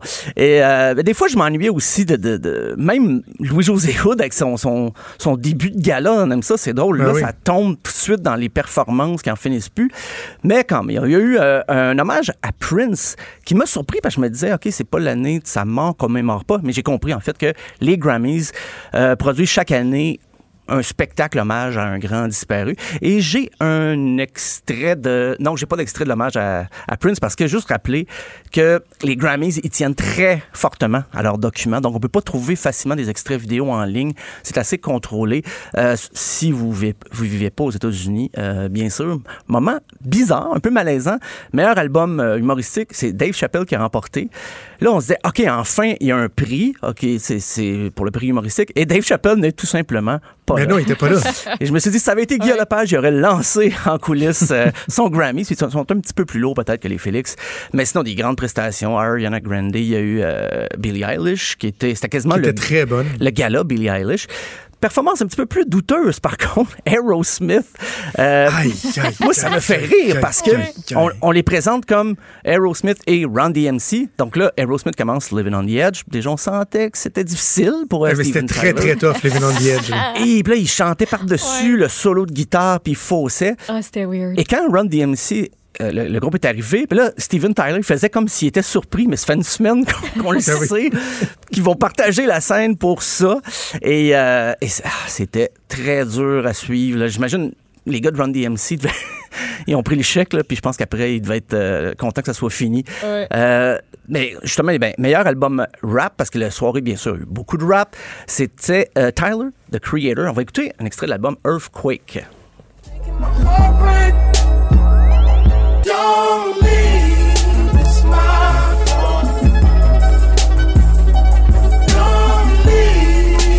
Don't c'est ça, c'est- ça fait partie de mes, euh, de mes notes. J'ai écrit Trevor the Creator, virgule, WTF. What the fuck, What the- De un, c'est qui lui? Moi, je le connaissais La pas perruque beaucoup. jaune, euh, Avec blonde, toutes weird. les autres qui avaient toutes la même perruque. C'est ouais, Puis ouais, là, les c'est a- comme son clip. euh, en fait. en feu. Ça Et je me suis trompé. ça- J'ai Wow. dit l'album Earthquake, là, mais avant de m'écrire euh, 17 courriels à la maison, c'est Igor, le nom de l'album. Et l'extrait qu'on a écouté, c'est Earthquake. Mon erreur. Il y a aussi une prestation Lil Nas X avec Billy Ray Cyrus, BTS. Euh, C'est drôle, la, la toune est courte, là, la, la, la Old Town Road, mais la, la performance... Ils l'ont étiré, Ils hein? l'ont. Euh, bon, Oh, ça fait ça, partie oui. de mes notes, ça Ben, aussi. oui, oui. C'est-tu moi où Lil Nas X a fait du gros lip-sync sale? Je me posais la question Ben, des fois. moi, je pense que... oui. Hey, il y a un moment donné, il a tassé Ouais. son micro puis ça continuait. C'est le seul que moi j'ai vu du lip-sync très évident. Qui était- qui pour moi, c'est très évident aussi. Là. Il a visé Pourtant, beaucoup c'est pas la plus tune la plus tough à chanter. Là. Surtout quand tu l'as écrite, euh. Mais il marchait beaucoup, tu sais. Mais- Hey, arrête-moi ça. Il y a eu euh, ben, une performance euh, euh, Demi Lovato, là, Maude est allée se coucher, mais euh, c'est quand même... Hey, mais c'était touchant, par exemple, comme moment. Ouais, ben là, il y a eu une coupe quelque de chose. Ben, performances. moi, mon moment euh, touchant préféré, ça a vraiment été Camilla Cabello. Ok, qui a oui. été euh, chanté à, à son papa. Euh, C'était vraiment, j'ai eu la larme à l'œil. J'ai eu la petite larme à l'œil. Ah oui. Puis euh, dans les chans la chanson de l'année qu'on attendait tant, ben, c'était euh, sans surprise Bad Guy de Billie Eilish. Et si vous l'avez pas entendu, on vous l'a fait jouer 4 secondes. I'm that bad type, make your. Hey, Stéphane, euh, ma blonde te, te le confirmerait, j'ai tendance à faire des fixations sur des artistes. Ah, ah oui, ok? Quand je décide que j'aime quelque chose, j'aime vraiment beaucoup, beaucoup intensément jusqu'à m'en écœurer un moment donné. Et depuis une semaine, je focus sur Billie Eilish. J'ai Ah écouté à peu près oui. 28 documentaires sur comment elle a réalisé l'album avec son frère euh, Phineas. Euh, J'arrête pas d'écouter ça. dans- Mais j'adore cet artiste-là. Vraiment, Oui, là. Je sais que je l'ai connue sur le tard, là, mais elle est vraiment très bonne. Écoute, 18 ans. Ben, Sa fou, performance d'hier aussi était euh, tout, en, tout en douceur au piano avec son. C'était avec son frère, hein, justement. Je pense Oui, que c'était oui. lui qui était avec elle. Celui qui a produit son album, qui écrit avec qui est elle. super bonne. qui a remporté le titre, euh, ben, c'est remis hors d'onde, mais le producteur de l'année, c'est son Phineas, c'est son frère. Et d'ailleurs, elle a remporté aussi ben, l'album de l'année, euh, révélation de l'année et l'enregistrement de l'année, qui, est- qui est remis justement aux producteurs, aux ingénieurs de son. Euh, donc, c'est la une grosse année. Bonne soirée pour elle. Très bonne soirée. Euh, J'espère qu'elle avait un lift, là, parce qu'elle avait bien des choses à rapporter. Euh, Une grosse sacoche. Grosse sacoche. Et dans les prix qu'on n'a pas vu, que moi je trouve ça des fois plus intéressant, euh, meilleur duo et, ou groupe, ben, c'était Lil Nas X et euh, Billy Ray Cyrus. Le meilleur album alternatif, Vampire Weekend, Father of the Bride. Le meilleur album rock, Cage the Elephant, Social Cues. Et la meilleure chanson rock, ça a été une découverte pour moi, This Land avec Gary Clark Jr.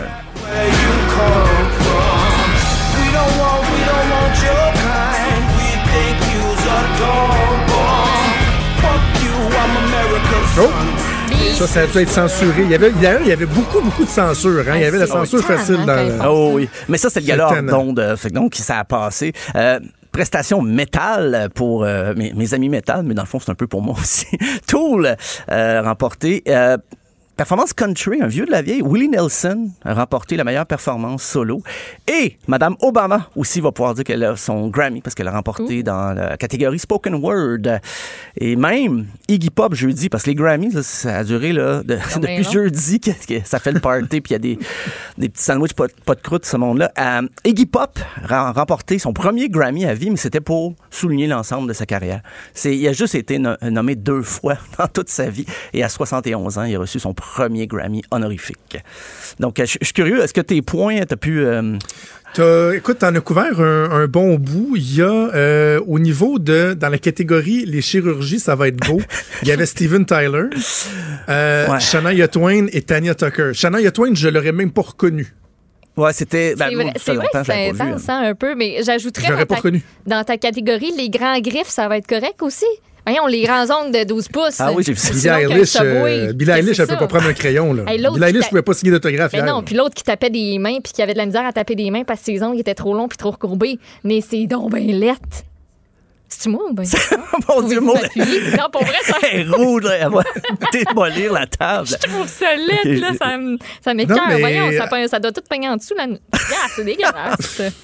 Le commentaire éditorial de Maud. Eh oui, quand même, hein? Euh, mais sinon, on a couvert pas mal tout. Là, mon dernier, c'était Lil Nas X qui, qui, était, qui faisait du Ouais. gros lip sync, la censure, Aerosmith, Il vous manque Trevor une affaire, les boys. Oh, il manque une chose. Il manque une chose, le solo de flûte traversière de oui. Lizzo.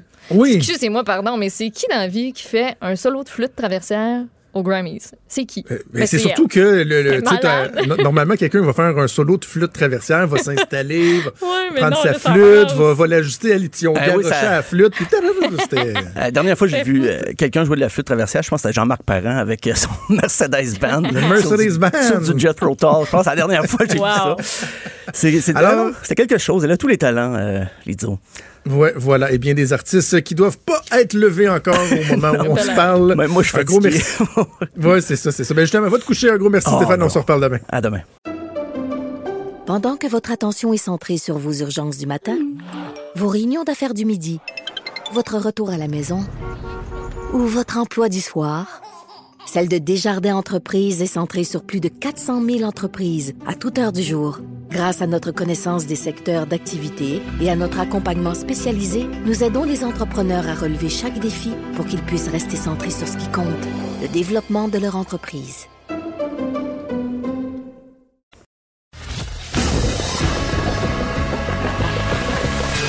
Franchement dit.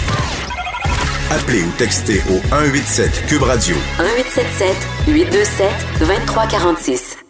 Grosse fin de semaine de ski euh, ce week-end euh, au Mont-Tremblant, alors qu'il y avait une étape euh, de la Coupe du Monde qui s'y jouait. Michael Kingsbury qui en a encore une fois mis plein euh, la vue aux spectateurs qui À étaient là, qui étaient éblouis. Une victoire, une courte victoire de, par 0,2 points sur le japonais Ikuma Orishima.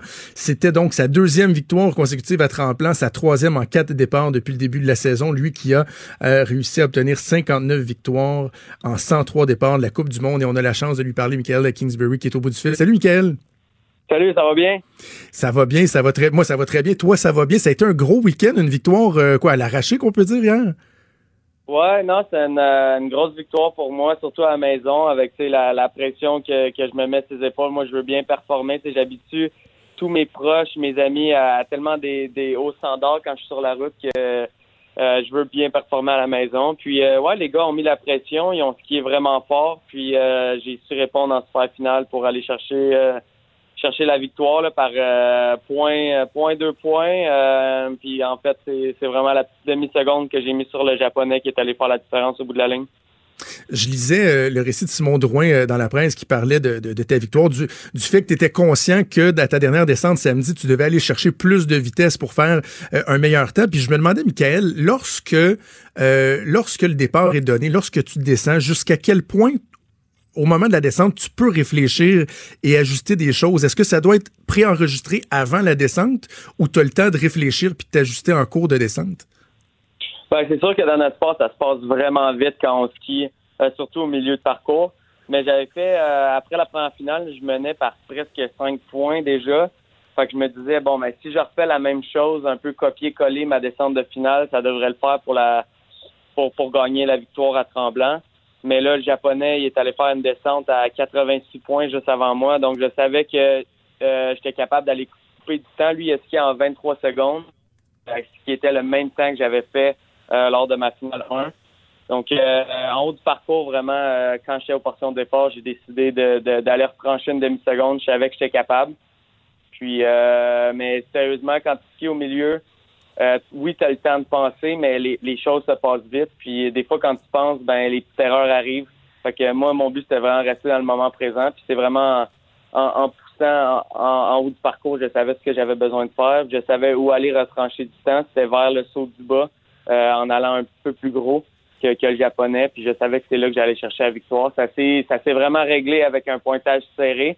Il était à 86,60. Moi, j'étais à 86,80. Euh, pour être honnête, moi, je pensais avoir un petit peu plus de points, mais au bout de la ligne, une victoire, c'est une victoire. Puis euh, euh, là, on s'enligne pour Calgary euh, samedi prochain.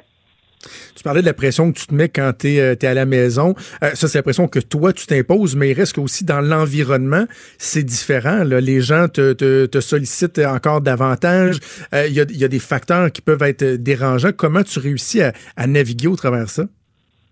Ben absolument. C'est sûr que moi, quand je suis à la maison, ben il y a beaucoup de monde qui viennent me voir. Puis c'est leur seule opportunité dans l'année de, de me voir skier.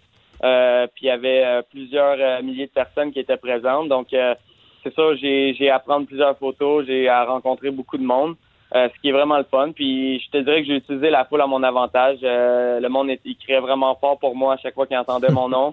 Euh, puis ça, ça arrive, ça arrive une fois par année. Fait que j'essaie d'utiliser le, le, le- comme comme on peut dire là au hockey le home ice advantage, mais moi c'est le home snow advantage. Puis euh, non, c'est sûr que ça, ça vient avec plus de responsabilité quand tu cours à la maison. Puis puis le, monde s'attend à, ce que tu gagnes parce que tu sais j'ai gagné la dernière Coupe du Monde. Fait que t'arrives là comme le, le favori. Fait que moi, c'est juste euh, mon, mon, truc dans ces moments-là, c'est que je focus sur la job que j'ai besoin de faire, comme si j'étais euh, au Japon ou peu importe je suis où ailleurs dans le monde. C'est vraiment travailler sur euh, sur mon mon ski, mes choses à moi, puis essayer d'éviter les petites distractions parce que c'est facile à tremblant, sais, peux inviter un peu partout, tout le monde veut le Ben voir. ouais. Fait que, euh, moi, c'est vraiment de, de, de faire ma job comme je le fais aussi bien quand je suis dans n'importe quel autre pays. Euh, c'est sûr, c'est plus difficile à la maison, mais euh, ça fait du bien d'aller chercher une grosse victoire à la maison, surtout avec le, le niveau qu'il y avait. Puis euh, d'avoir tous mes proches, mes commanditaires, je pense que tout le monde était vraiment content de d'avoir pu assister à l'événement live. C'était un méchant show, puis je suis content d'avoir d'avoir fait partie de de, de, de ce spectacle-là, puis d'aller chercher une 59e victoire à maison. Je, me rapproche à un d'un nouveau chiffre rond de 60, donc Ben euh, oui. c'est vraiment excitant. Euh, bon, évidemment, je sais que tu es très humble, là, mais on, s'entend que tous se constatent à quel point tu domines ton sport de- depuis plusieurs années. Est-ce que lorsque les victoires s'enfilent les unes après les autres, est-ce qu'à un moment donné, ça devient plus difficile de, de garder la motivation? Parce que, bon, il y a des athlètes qui vont progresser, qui vont espérer aller chercher un podium, améliorer leur sort. Lorsqu'on est au sommet euh, de la montagne, lorsqu'on est toujours au sommet du classement, est-ce, qu'il y a un enjeu dans le maintien de la motivation nécessaire pour performer un niveau comme le tien? Ben, chaque piste est vraiment différente. Chaque stratégie de course est différente. Euh, j'ai pas le contrôle sur ce que mes compétiteurs vont faire. Puis présentement, cette année, euh, surtout même l'année dernière, mais cette année, le, niveau est tellement fort. Les gars, euh, ils sont de plus en plus constants à faire des descentes euh, de haut calibre qui, euh, qui montent la pression à moi pousser. Euh, je te dirais que tout ça, ça ressort le meilleur de moi-même. Je suis quelqu'un qui aime performer sous la pression. Mais la motivation est toujours là parce que c'est la journée que je, me lève un matin puis je suis pas motivé à vouloir vraiment euh, skier à 100% de mes capacités, ben je vais me faire battre et je finirai en dehors du podium à ce moment-là. Euh, donc euh, la motivation qui reste haute, j'adore ce que je fais. Euh, j'adore les, les, gros enjeux. J'aime ça quand c'est serré au cumulatif au classement général. Je me dis que si je loupe une qualification, ben je perds mon premier rang mondial parce que le japonais qui est derrière moi, il skie, il skie fort puis il est constant à chaque course. Il est 4 en 4 en termes de podium cette année. Donc euh, ça rend ma job plus difficile, mais ça garde la motivation vraiment haute à aller au gym, à, à, à continuer à faire les bonnes affaires euh, pour, pour rester au, au top du classement mondial. La saison est pas finie. Là. Je commence à, à, à me créer une petite avance au, au cumulatif au premier rang mondial, mais il reste beaucoup de courses, donc euh, faut, faut pas que je lâche euh, 0-0. Puis euh, non, c'est ça. Là, je suis, je suis juste vraiment content de comment les choses vont, comment je suis capable de bien gérer, puis que la motivation elle reste toujours intacte. C'est quoi ta relation avec, euh, avec les autres? Est-ce que c'est une rela- relation qui est amicale? Puis as-tu l'impression que des fois, sont, sont un peu tannés que tu domines euh, autant ton sport? Ben, euh, ça, je sais pas, faudrait poser la question à eux, mais je pense que euh, j'aide euh, les gars euh, à, à avoir un plus gros niveau. Tu sais, ça fait longtemps, oui, que je suis au premier rang mondial, que je pousse, mais ça fait pousser les autres. Puis je pense que c'est motivant pour eux d'avoir un gars comme moi devant eux qui qui euh, un peu, je, je te dirais que les, autres pays vont copier un peu nos manières de s'entraîner, la manière d'être constant à chaque course. Puis euh, on a une, une belle camaraderie, oui, à travers euh, mes coéquipiers dans l'équipe canadienne. C'est vraiment le fun. On a une équipe qui est jeune, qui est dynamique. Mais surtout, euh, avec mes, mes principaux rivaux, on est tous proches. On a tous célébré ensemble euh, à Tremblant, au Petit Caribou. Euh, c'est le fun de, de voir que, oui, sur la montagne, il n'y a pas d'amis, puis on veut tous se battre. Mais après ça, on est on est capable de, se parler, célébrer ensemble, puis de, de s'échanger certains de nos petits trucs de temps en temps. Euh, surtout avec Ben puis Kuma présentement, je dirais qu'on vit un peu les mêmes expériences. On est dans pas mal toutes les super finales. On se rend sur pas mal tous les podiums à chaque à chacune des courses. Donc euh, on, peut se comprendre dans plein de points, d'a- exemple dans l'aspect psychologique de notre sport. Donc euh, je pense que les gars ensemble, on s'aide à, à augmenter notre niveau puis à, je pense que c'est bon pour tout le monde. C'est bon que le sport ait du monde comme comme moi, comme comme les, mes autres compétiteurs je pense que ça force tout le monde à, à- élever leur niveau à chaque course. Euh, comme je l'ai dit, le, le- le- niveau est à son plus fort en boss qu'on n'a jamais vu. Puis on continue à lever la barre pour que pour que, que, que les jeunes, on motive les jeunes euh, à, à augmenter leur niveau. Puis je pense que le monde se rend compte que quand ils arrivent en Coupe du Monde à leur, à leur début, que euh, c'est pas évident à faire les finales, c'est pas facile de monter sur le podium, mais ils voient comment fort on travaille au gym, puis comment qu'on est des professionnels euh, dans, dans tous nos aspects euh, de notre carrière. Qui c'est, c'est pour ça qu'on est au top, puis euh, on lâche pas. Michael, t'es euh, double médaillé olympique? Bon, l'argent à Sochi, l'or euh, en Corée. On est à mi-chemin euh, entre les Olympiques de, Corée et les Olympiques qui vont suivre à Pékin en février 2022. Est-ce qu'il y a une, trajectoire à suivre, un parcours à suivre en vue de ces Olympiques-là? Par exemple, l'intégration de, de nouveaux sauts au niveau de l'évolution de tes performances. Est-ce que déjà tu as les yeux tournés vers Pékin? Ben, c'est sûr, j'aime ça vivre dans le moment présent. J'aime ça focuser à aller une course à la fois. Euh, je trouve que c'est- meilleur pour, pour mes performances puis, puis ma motivation aussi. Je veux pas trop regarder en, euh, vers l'avant. Euh, mais c'est sûr que, que, que j'ai toujours dans, dans le coin de ma tête les, les prochains Jeux olympiques. Puis oui, ça vient avec euh, la progression du sport, puis entraîner plusieurs nouveaux sauts. Euh, quand j'ai le temps d'entraînement, j'aime ça travailler sur des choses que, que je fais pas en course pour vraiment euh, augmenter mon niveau puis augmenter mon sac de, de, de, de, de trucs que, je peux faire dans les heures en compétition. Euh, j'ai quelques sauts que je veux probablement faire dans les prochaines Coupes du Monde que j'ai jamais effectué, que probablement personne n'a jamais effectué non plus en Coupe du Monde. Donc ça euh, ça garde ça vraiment intéressant, mais c'est sûr que que je veux être prêt, je veux arriver à 100% de mes capacités. J'ai encore euh, deux années euh, pour me préparer jusqu'au jeu, mais l'instant du moment, j'aime mieux focuser sur les Coupes du Monde puis être à mon meilleur à chaque course. Puis euh, je sais que je me connais bien, je vais tout faire pour être bien préparé pour arriver à Pékin en 2022 euh, vraiment à 100%. En terminant, Michael, quand, quand on regarde euh, les athlètes qui nous ont inspirés dans, dans le ski de boss, tu sais, je pense à Jean-Luc Brassard, Alex Bilodeau, à toi, vous avez comme point en commun d'être des bons modèles aussi, là, autant sur les pistes qu'à l'extérieur des pistes. Ça, ce, ce rôle-là d'être disponible autant pour les médias que pour des, des bonnes œuvres et tout ça, euh, ça tient à cœur ce- cet aspect-là? Ouais, ben vraiment. Euh, écoute, Jean-Luc puis Alex, ils m'ont tracé un beau chemin. Ils ont été des beaux modèles pour moi à me montrer d'être euh, des oui des bons athlètes sur la piste, au gym, tout ça, mais mais overall être des bons humains en dehors euh. Euh, puis moi, je me souviens quand j'étais jeune, c'est moi qui allais voir les coupes du monde, puis j'allais les regarder, puis euh, je les ai beaucoup euh, idolâtrés ces gars-là. Euh, des beaux modèles, mais en même temps, moi aussi, c'est à ma à mon tour maintenant de de, de redonner aux jeunes. Euh, je vais faire un camp d'entraînement le 18 et 19 euh, avril au Mont-Saint-Sauveur pour les jeunes. On a déjà, on est déjà sold out, on est déjà plein. On a 92 jeunes qui vont venir skier avec moi et euh, d'autres entraîneurs euh, qui ont participé aux Jeux Olympiques, qui ont été des, des, des, grands modèles en ski de boss. Donc euh, j'aime ça pouvoir redonner parce que souvent quand je vais voir, je vais courser en Coupe du Monde, ben je me revois dans plusieurs jeunes qui sont en bas de parcours que euh, qui sont là pour me regarder, m'encourager. Puis euh, ben, c'est ma job de les faire rêver puis de, de prendre mon temps à, à leur donner des trucs pour que pour que ce soit eux après le futur, après le Brassard, Bilodeau, moi. Euh, et il faut qu'on ait une relève au, au Québec, au Canada. Ben On oui. l'a toujours bien fait, donc c'est mon travail à, à être là pour les jeunes aussi.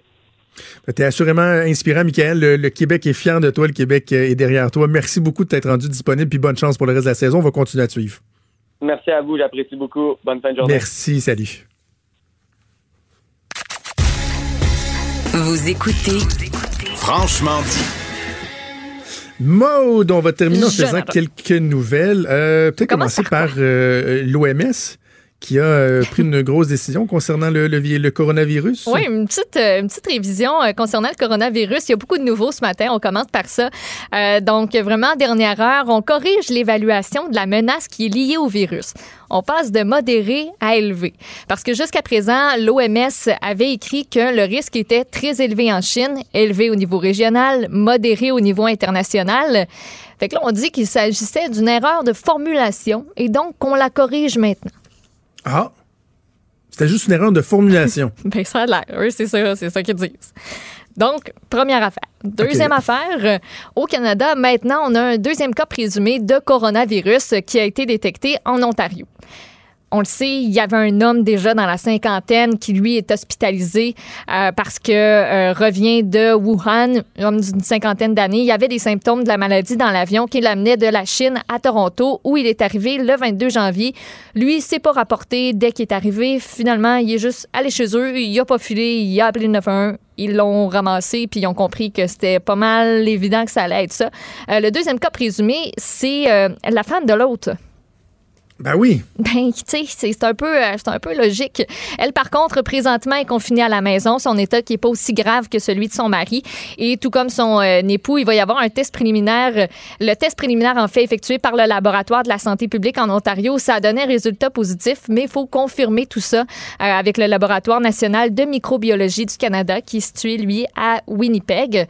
Donc, on a la santé publique de l'Ontario qui vient tout juste de faire le point par rapport à ça. Et euh, ben, on essaie de contacter aussi tout le monde qui était dans l'avion.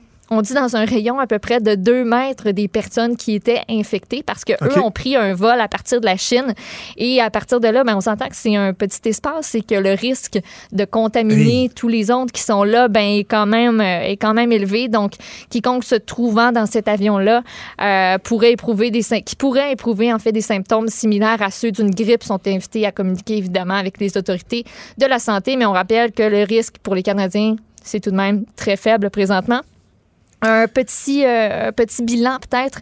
Euh, présentement, 81 personnes qui euh, sont mortes de ce virus-là. Il faut préciser qu'il n'y a aucun cas mortel qui a été enregistré en dehors de la Chine pour l'instant. On a 2827 personnes qui sont infectées toujours du côté de la Chine et près de 5800 infections potentielles qui sont aussi rapportées. 56 millions de personnes qui sont coupées du monde présentement du côté de la Chine. OK. Et parlant de santé, il y a la ministre de la Santé, Danielle Mécan, qui a euh, changé son fusil d'épaule, Ouais. qui a rectifié le tir, qui a pilé sa peinture, qui a fait marche arrière. Choisissez votre qualificatif sur l'aide médicale à mourir. Euh, ils ont reculé. Ils ont, ils ont entendu euh, Bah, les oui. inquiétudes, le mécontentement. Euh, faut, le- faut le souligner. Elle a dit, la ministre Mécan, en ouverture euh, du Forum national sur l'évolution de la loi concernant les soins de fin de vie ce matin, lors d'une point, lors d'un point de presse, qu'ils sont à l'écoute de la population, qui entendent les inquiétudes. Et voici des précisions donc de Daniel Mécan en point de presse ce matin qui dit, euh, qui nous précise en fait quelle va être la suite des choses. continuer nos consultations à la population. On a déjà annoncé euh, qu'on aurait une consultation début mars, fin février, début mars, mais on va la poursuivre et on va prendre autant de temps nécessaire pour vraiment qu'on arrive à un consensus social. Et on va également inclure une consultation avec euh, les oppositions euh, donc, on va discuter avec le leader parlementaire sur la formule qu'on va prendre, mais ça va être vraiment une consultation élargie, complète, avec un consensus social. Donc, c'est pas mal ce qu'on demandait là, quand il y avait eu le tollé la semaine dernière, quand on avait annoncé que le critère d'être en fin de vie, ce serait plus nécessaire au Québec pour avoir l'aide médicale à mourir. Donc, que les personnes qui sont à tête de troubles mentaux auraient été admissibles. Il y en a qui ont brassé la cage. On pense entre autres à Véronique Yvon. Euh, donc, euh, ça répond euh, pas mal, là, si je me trompe pas, aux attentes Oui, oui. de ce, ce que tout le monde en fait, c'est qu'on en discute. C'est pas qu'on fasse comme bon, ben OK, voici, voilà, c'est fait. C'est ça, c'est un recul euh, complet. Donc, euh, mais j'en reviens toujours à ça. C'est ce qui est fatigant, c'est que oui, on doit reconnaître le fait que le gouvernement était à l'écoute, mais au lieu qu'ils disent écouter la population, là, c'est que là, ça se met à crier dans la rue, puis là, ils ouvrent la Ouais. fenêtre, puis ils font comme genre, hé, ben oui, hein, pourquoi pas être descendu dans la rue avant que ça crie? Mhm. Tu sais, puis parler au monde, écouter, puis de, de voir de parer les coups. Euh, c'est euh, ce à quoi on s'attend de, de ce gouvernement-là. OK, on ne reste plus beaucoup de temps. Je veux absolument que tu nous parles de Laurence Vincent Ouais. Lapointe. Quel dénouement incroyable capoté, hein? euh, dans, dans, dans les, les, les- ouais, on- Dans l'histoire. L'histoire de cette, de cet athlète qui était visé par des allégations de dopage. Exactement. Elle a été blanchie finalement par la Fédération internationale de canoë qui a rendu sa décision ce matin. On a jugé qu'elle ne mérite aucune sanction. On lève du même coup dès maintenant la suspension provisoire qui lui avait été po- imposée le 13 août dernier. Elle avait été euh, pos- euh, testée positivement cet été au ligandrol. C'est une substance qui est interdite. Dans sa décision, la Fédération confirme que euh, Laurence Vincent Lapointe n'a pas volontairement cos- consommé la substance. Et là, ceux qui l'ont pas entendu, là, Ouais. là, vous nous écoutez, mais si vous n'avez pas euh, lu ou entendu, attendez le twist, là. Oui, oui, la twist. Que c'est vraiment Ben, pas de sa faute, là. Ben, veux-tu que je fasse durer le suspense? Ben, il te reste que- deux minutes, vas-y. OK, bon. Premièrement, ce matin, elle était bien contente, fait que c'est adressé aux médias à Trois-Rivières pour réagir à la décision. Donc, le suspense persiste. Je vous laisse entendre sa réaction, puis ensuite, on vous dit c'est quoi la twist? Aujourd'hui, euh, c'est vraiment pour moi euh, une nouvelle incroyable. euh, je veux dire, tellement soulagée. Vous pouvez pas imaginer à quel point je suis soulagée, à quel point ça fait, euh, ça fait du bien de mettre fa- finalement mettre fin à ce périple-là, puis de juste pouvoir euh, me concentrer sur ce que j'aime, puis de retourner sur l'eau. Donc, elle est bien contente. Puis là, on avait fait plusieurs tests sur des suppléments que Laurence prenait. On pensait qu'ils étaient contaminés. Mais finalement, ce sont pas ses suppléments qui étaient contaminés. Hum, C'est son chum qui l'a contaminé parce que lui avait consommé un produit qui contient beaucoup, beaucoup, beaucoup de ligandrol. Mais Et ça, diantre, comment cela peut-il arriver, Maude? Mais comment, comment? Ben, transmission de fluide corporel entre elle et son copain de l'époque. C'est incroyable, hein? on comprend qu'il y a eu euh, relation euh, quelconque. là. Je vous laisse, euh, vous comprenez ce que c'est. relation sexuelle, là, et- Ben, ça peut être ça, mais ça peut être par la salive aussi. Ça peut être juste un Euh, French aussi? Ça peut juste être un French Ah, OK. de ce que j'ai compris. Euh, puis, il y a un documentaire présentement sur Radio-Canada. Il faut que je le mentionne parce que je trouve que c'est vraiment bien fait. Ça dure une dizaine de minutes. Et si vous voulez comprendre toute la démarche, il y a Laurence Vincent Lapointe et son avocat qui explique comment tout ça s'est passé. Euh, c'est super clair. Puis, on voit même le test du polygraphe qu'elle a passé, auquel elle s'est Ah, soumise. Puis, ses proches qui sont dans la salle à côté, puis qui voient sur une télévision quand, justement, le, le polygraphiste lui dit Ben, c'est beau, tu dis la vérité, c'est pas toi sa, sa famille qui est complètement soulagée. Si vous voulez entendre Laurence Vincent Lapointe, Mario Dumont à Cube Radio la reçoit aujourd'hui, 15h30. Soyez là. Aïe, aïe, aïe. J'espère en tout cas que- que- qu'elle sera en mesure de revenir à la compétition de, de belle façon, là, parce qu'on s'entend que. d'avoir le couteau dans les dents puis d'être Ouais. prête à tout faire pour aller aux Jeux olympiques, en tout cas. Je souhaite la, la meilleure des chances parce qu'évidemment, elle, elle bénéficiait de la présomption d'innocence, mais dans cette matière-là, quand on pense à Armstrong en cycliste, Geneviève Janson, on en a vu des cas de gens qui disaient non, non, mais non, j'ai rien à me reprocher, puis finalement, on comprenait qu'on qu'on se faisait remplir, mais elle, elle est vraiment, euh, elle est vraiment euh, disculpée, donc. euh, Mais ça, ce que tu dis, là, c'est sûr que ça va rester tout le long. Il va y avoir encore des gens qui vont lui ramener puis qui vont dire ben en tout cas, c'est ce qui est dit, mais en tout Ah, cas. mais là, écoute, elle est blanchie, là. C'est pas juste qu'ils disent, Je on peut sais, pas prouver ou quoi que ce soit, elle est vraiment Je sais, mais blanchie. Jonathan, il y a toujours des gens qui vont penser le contraire. Ouais, ouais, qu'elle les écoute pas. Donc, on va Oui. écouter Laurence Vincent Lapointe avec Mario cet après-midi. mais cet après-midi. Merci Maude, merci à Joanne Nuit à la mise en onde, à Mathieu Boulay à la recherche. Sophie s'en vient. On vous donne rendez-vous demain à 10h. Salut. Cette émission est maintenant disponible en podcast. Rendez-vous dans la section balado de l'application ou du site cube.radio pour une écoute sur mesure en tout temps. Cube Radio, autrement dit. Et maintenant, autrement écouté.